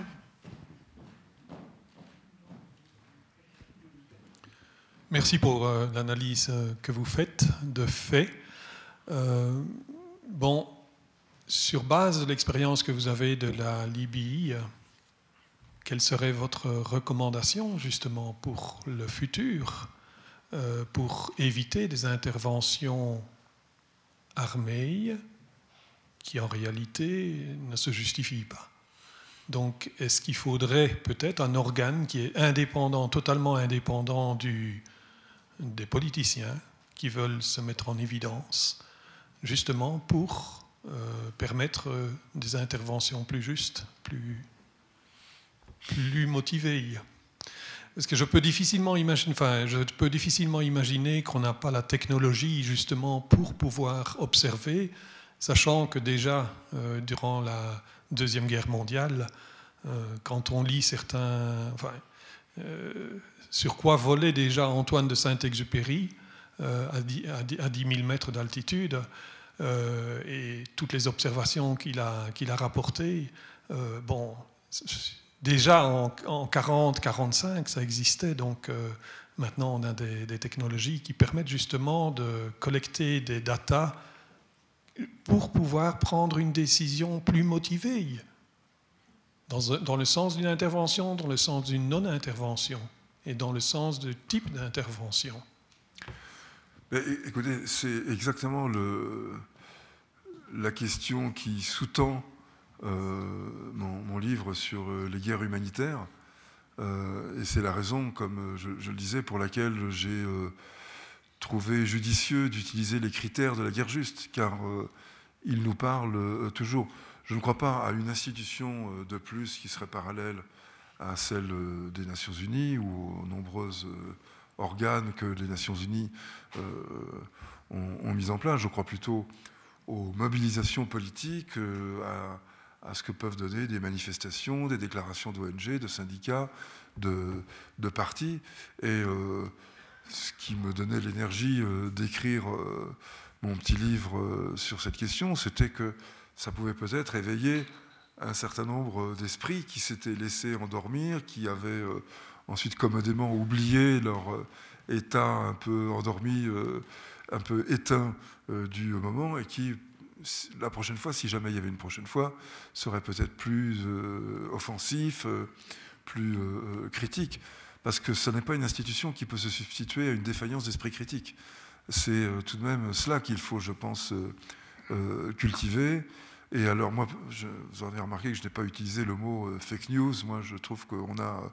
Fake news, l'inconvénient de cette terminologie, c'est qu'elle, outre que c'est un, anglicisme inutile, mais je ne suis pas là pour protéger la langue française, mais c'est surtout que ça induit l'idée que c'est nouveau. Or, euh, la propagande de guerre, elle est contemporaine des guerres modernes. Pas, elle n'est pas aussi ancienne que la guerre, loin de là. Hein. Est, elle est, relativement récente, mais elle est inscrite dans les guerres modernes. Et disons, euh, on parlait du canard enchaîné tout à l'heure. Euh, le canard enchaîné est né de la volonté de réagir à la propagande de guerre pendant la Première Guerre mondiale. Hein. C'était ça, c'était sa raison d'être. Eh bien, il me semble que c'est plutôt cela qu'il faut cultiver, c'est-à-dire au sein de la société, dans la presse, les ONG, les partis, ou, même de façon informelle, les gens, euh, euh, euh, l'esprit critique.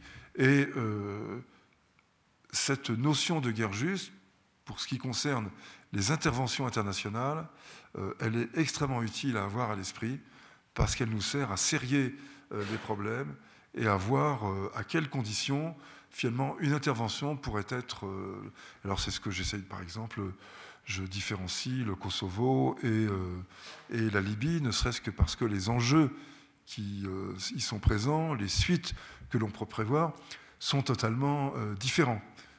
Entre l'un et l'autre, même si le Kosovo est une la Libye est une guerre légale, le Kosovo est une guerre illégale. Dans les deux cas, on a des bobards, mais dans un cas, les conditions pour que un résultat ultérieur soit préférable à la situation antérieure sont réunis, tandis que euh, ça n'est pas le cas pour la Libye. Voilà, donc je pense que ce cadre analytique, il est extrêmement utile, il est très éclairant, il est d'une à la fois subtil et puissant, c'est quand même pas euh, euh, ordinaire d'avoir un tel appareil analytique. Et pour le reste, ce sont plus pour moi les mobilisations sociales et politiques que les dispositifs institutionnels qui peuvent répondre à cela. Merci Ronnie Broman. On va s'arrêter là. En tout cas, je vous remercie de, de nous avoir euh, ainsi montré la nécessité d'être toujours les plus conscients possibles de nos propres représentations. Peut-être que vous en avez bousculé quelques-unes euh, ce soir, mais je pense que c'est un exercice qui est toujours salutaire, quitte à ce qu'on reste sur ces représentations, mais qu'on les teste en tout cas, et qu'on se questionne toujours sur, euh, sur quoi elles sont construites, comment on y arrive, et de, de, se méfier de quelques raccourcis que notre cerveau pourrait, pourrait prendre. Et puis, pour terminer, je vous encourage à réécouter la conférence que Tsvetan Todorov avait donnée ici sur son livre sur les barbares. je ne sais plus quelle année c'était, mais vous trouverez tout dans la médiathèque avec toutes les autres conférences. Et en tout cas, merci infiniment. Et puis voilà, les discussions peuvent se poursuivre au bar autour des livres. Merci, bonne fin de soirée à toutes et à tous.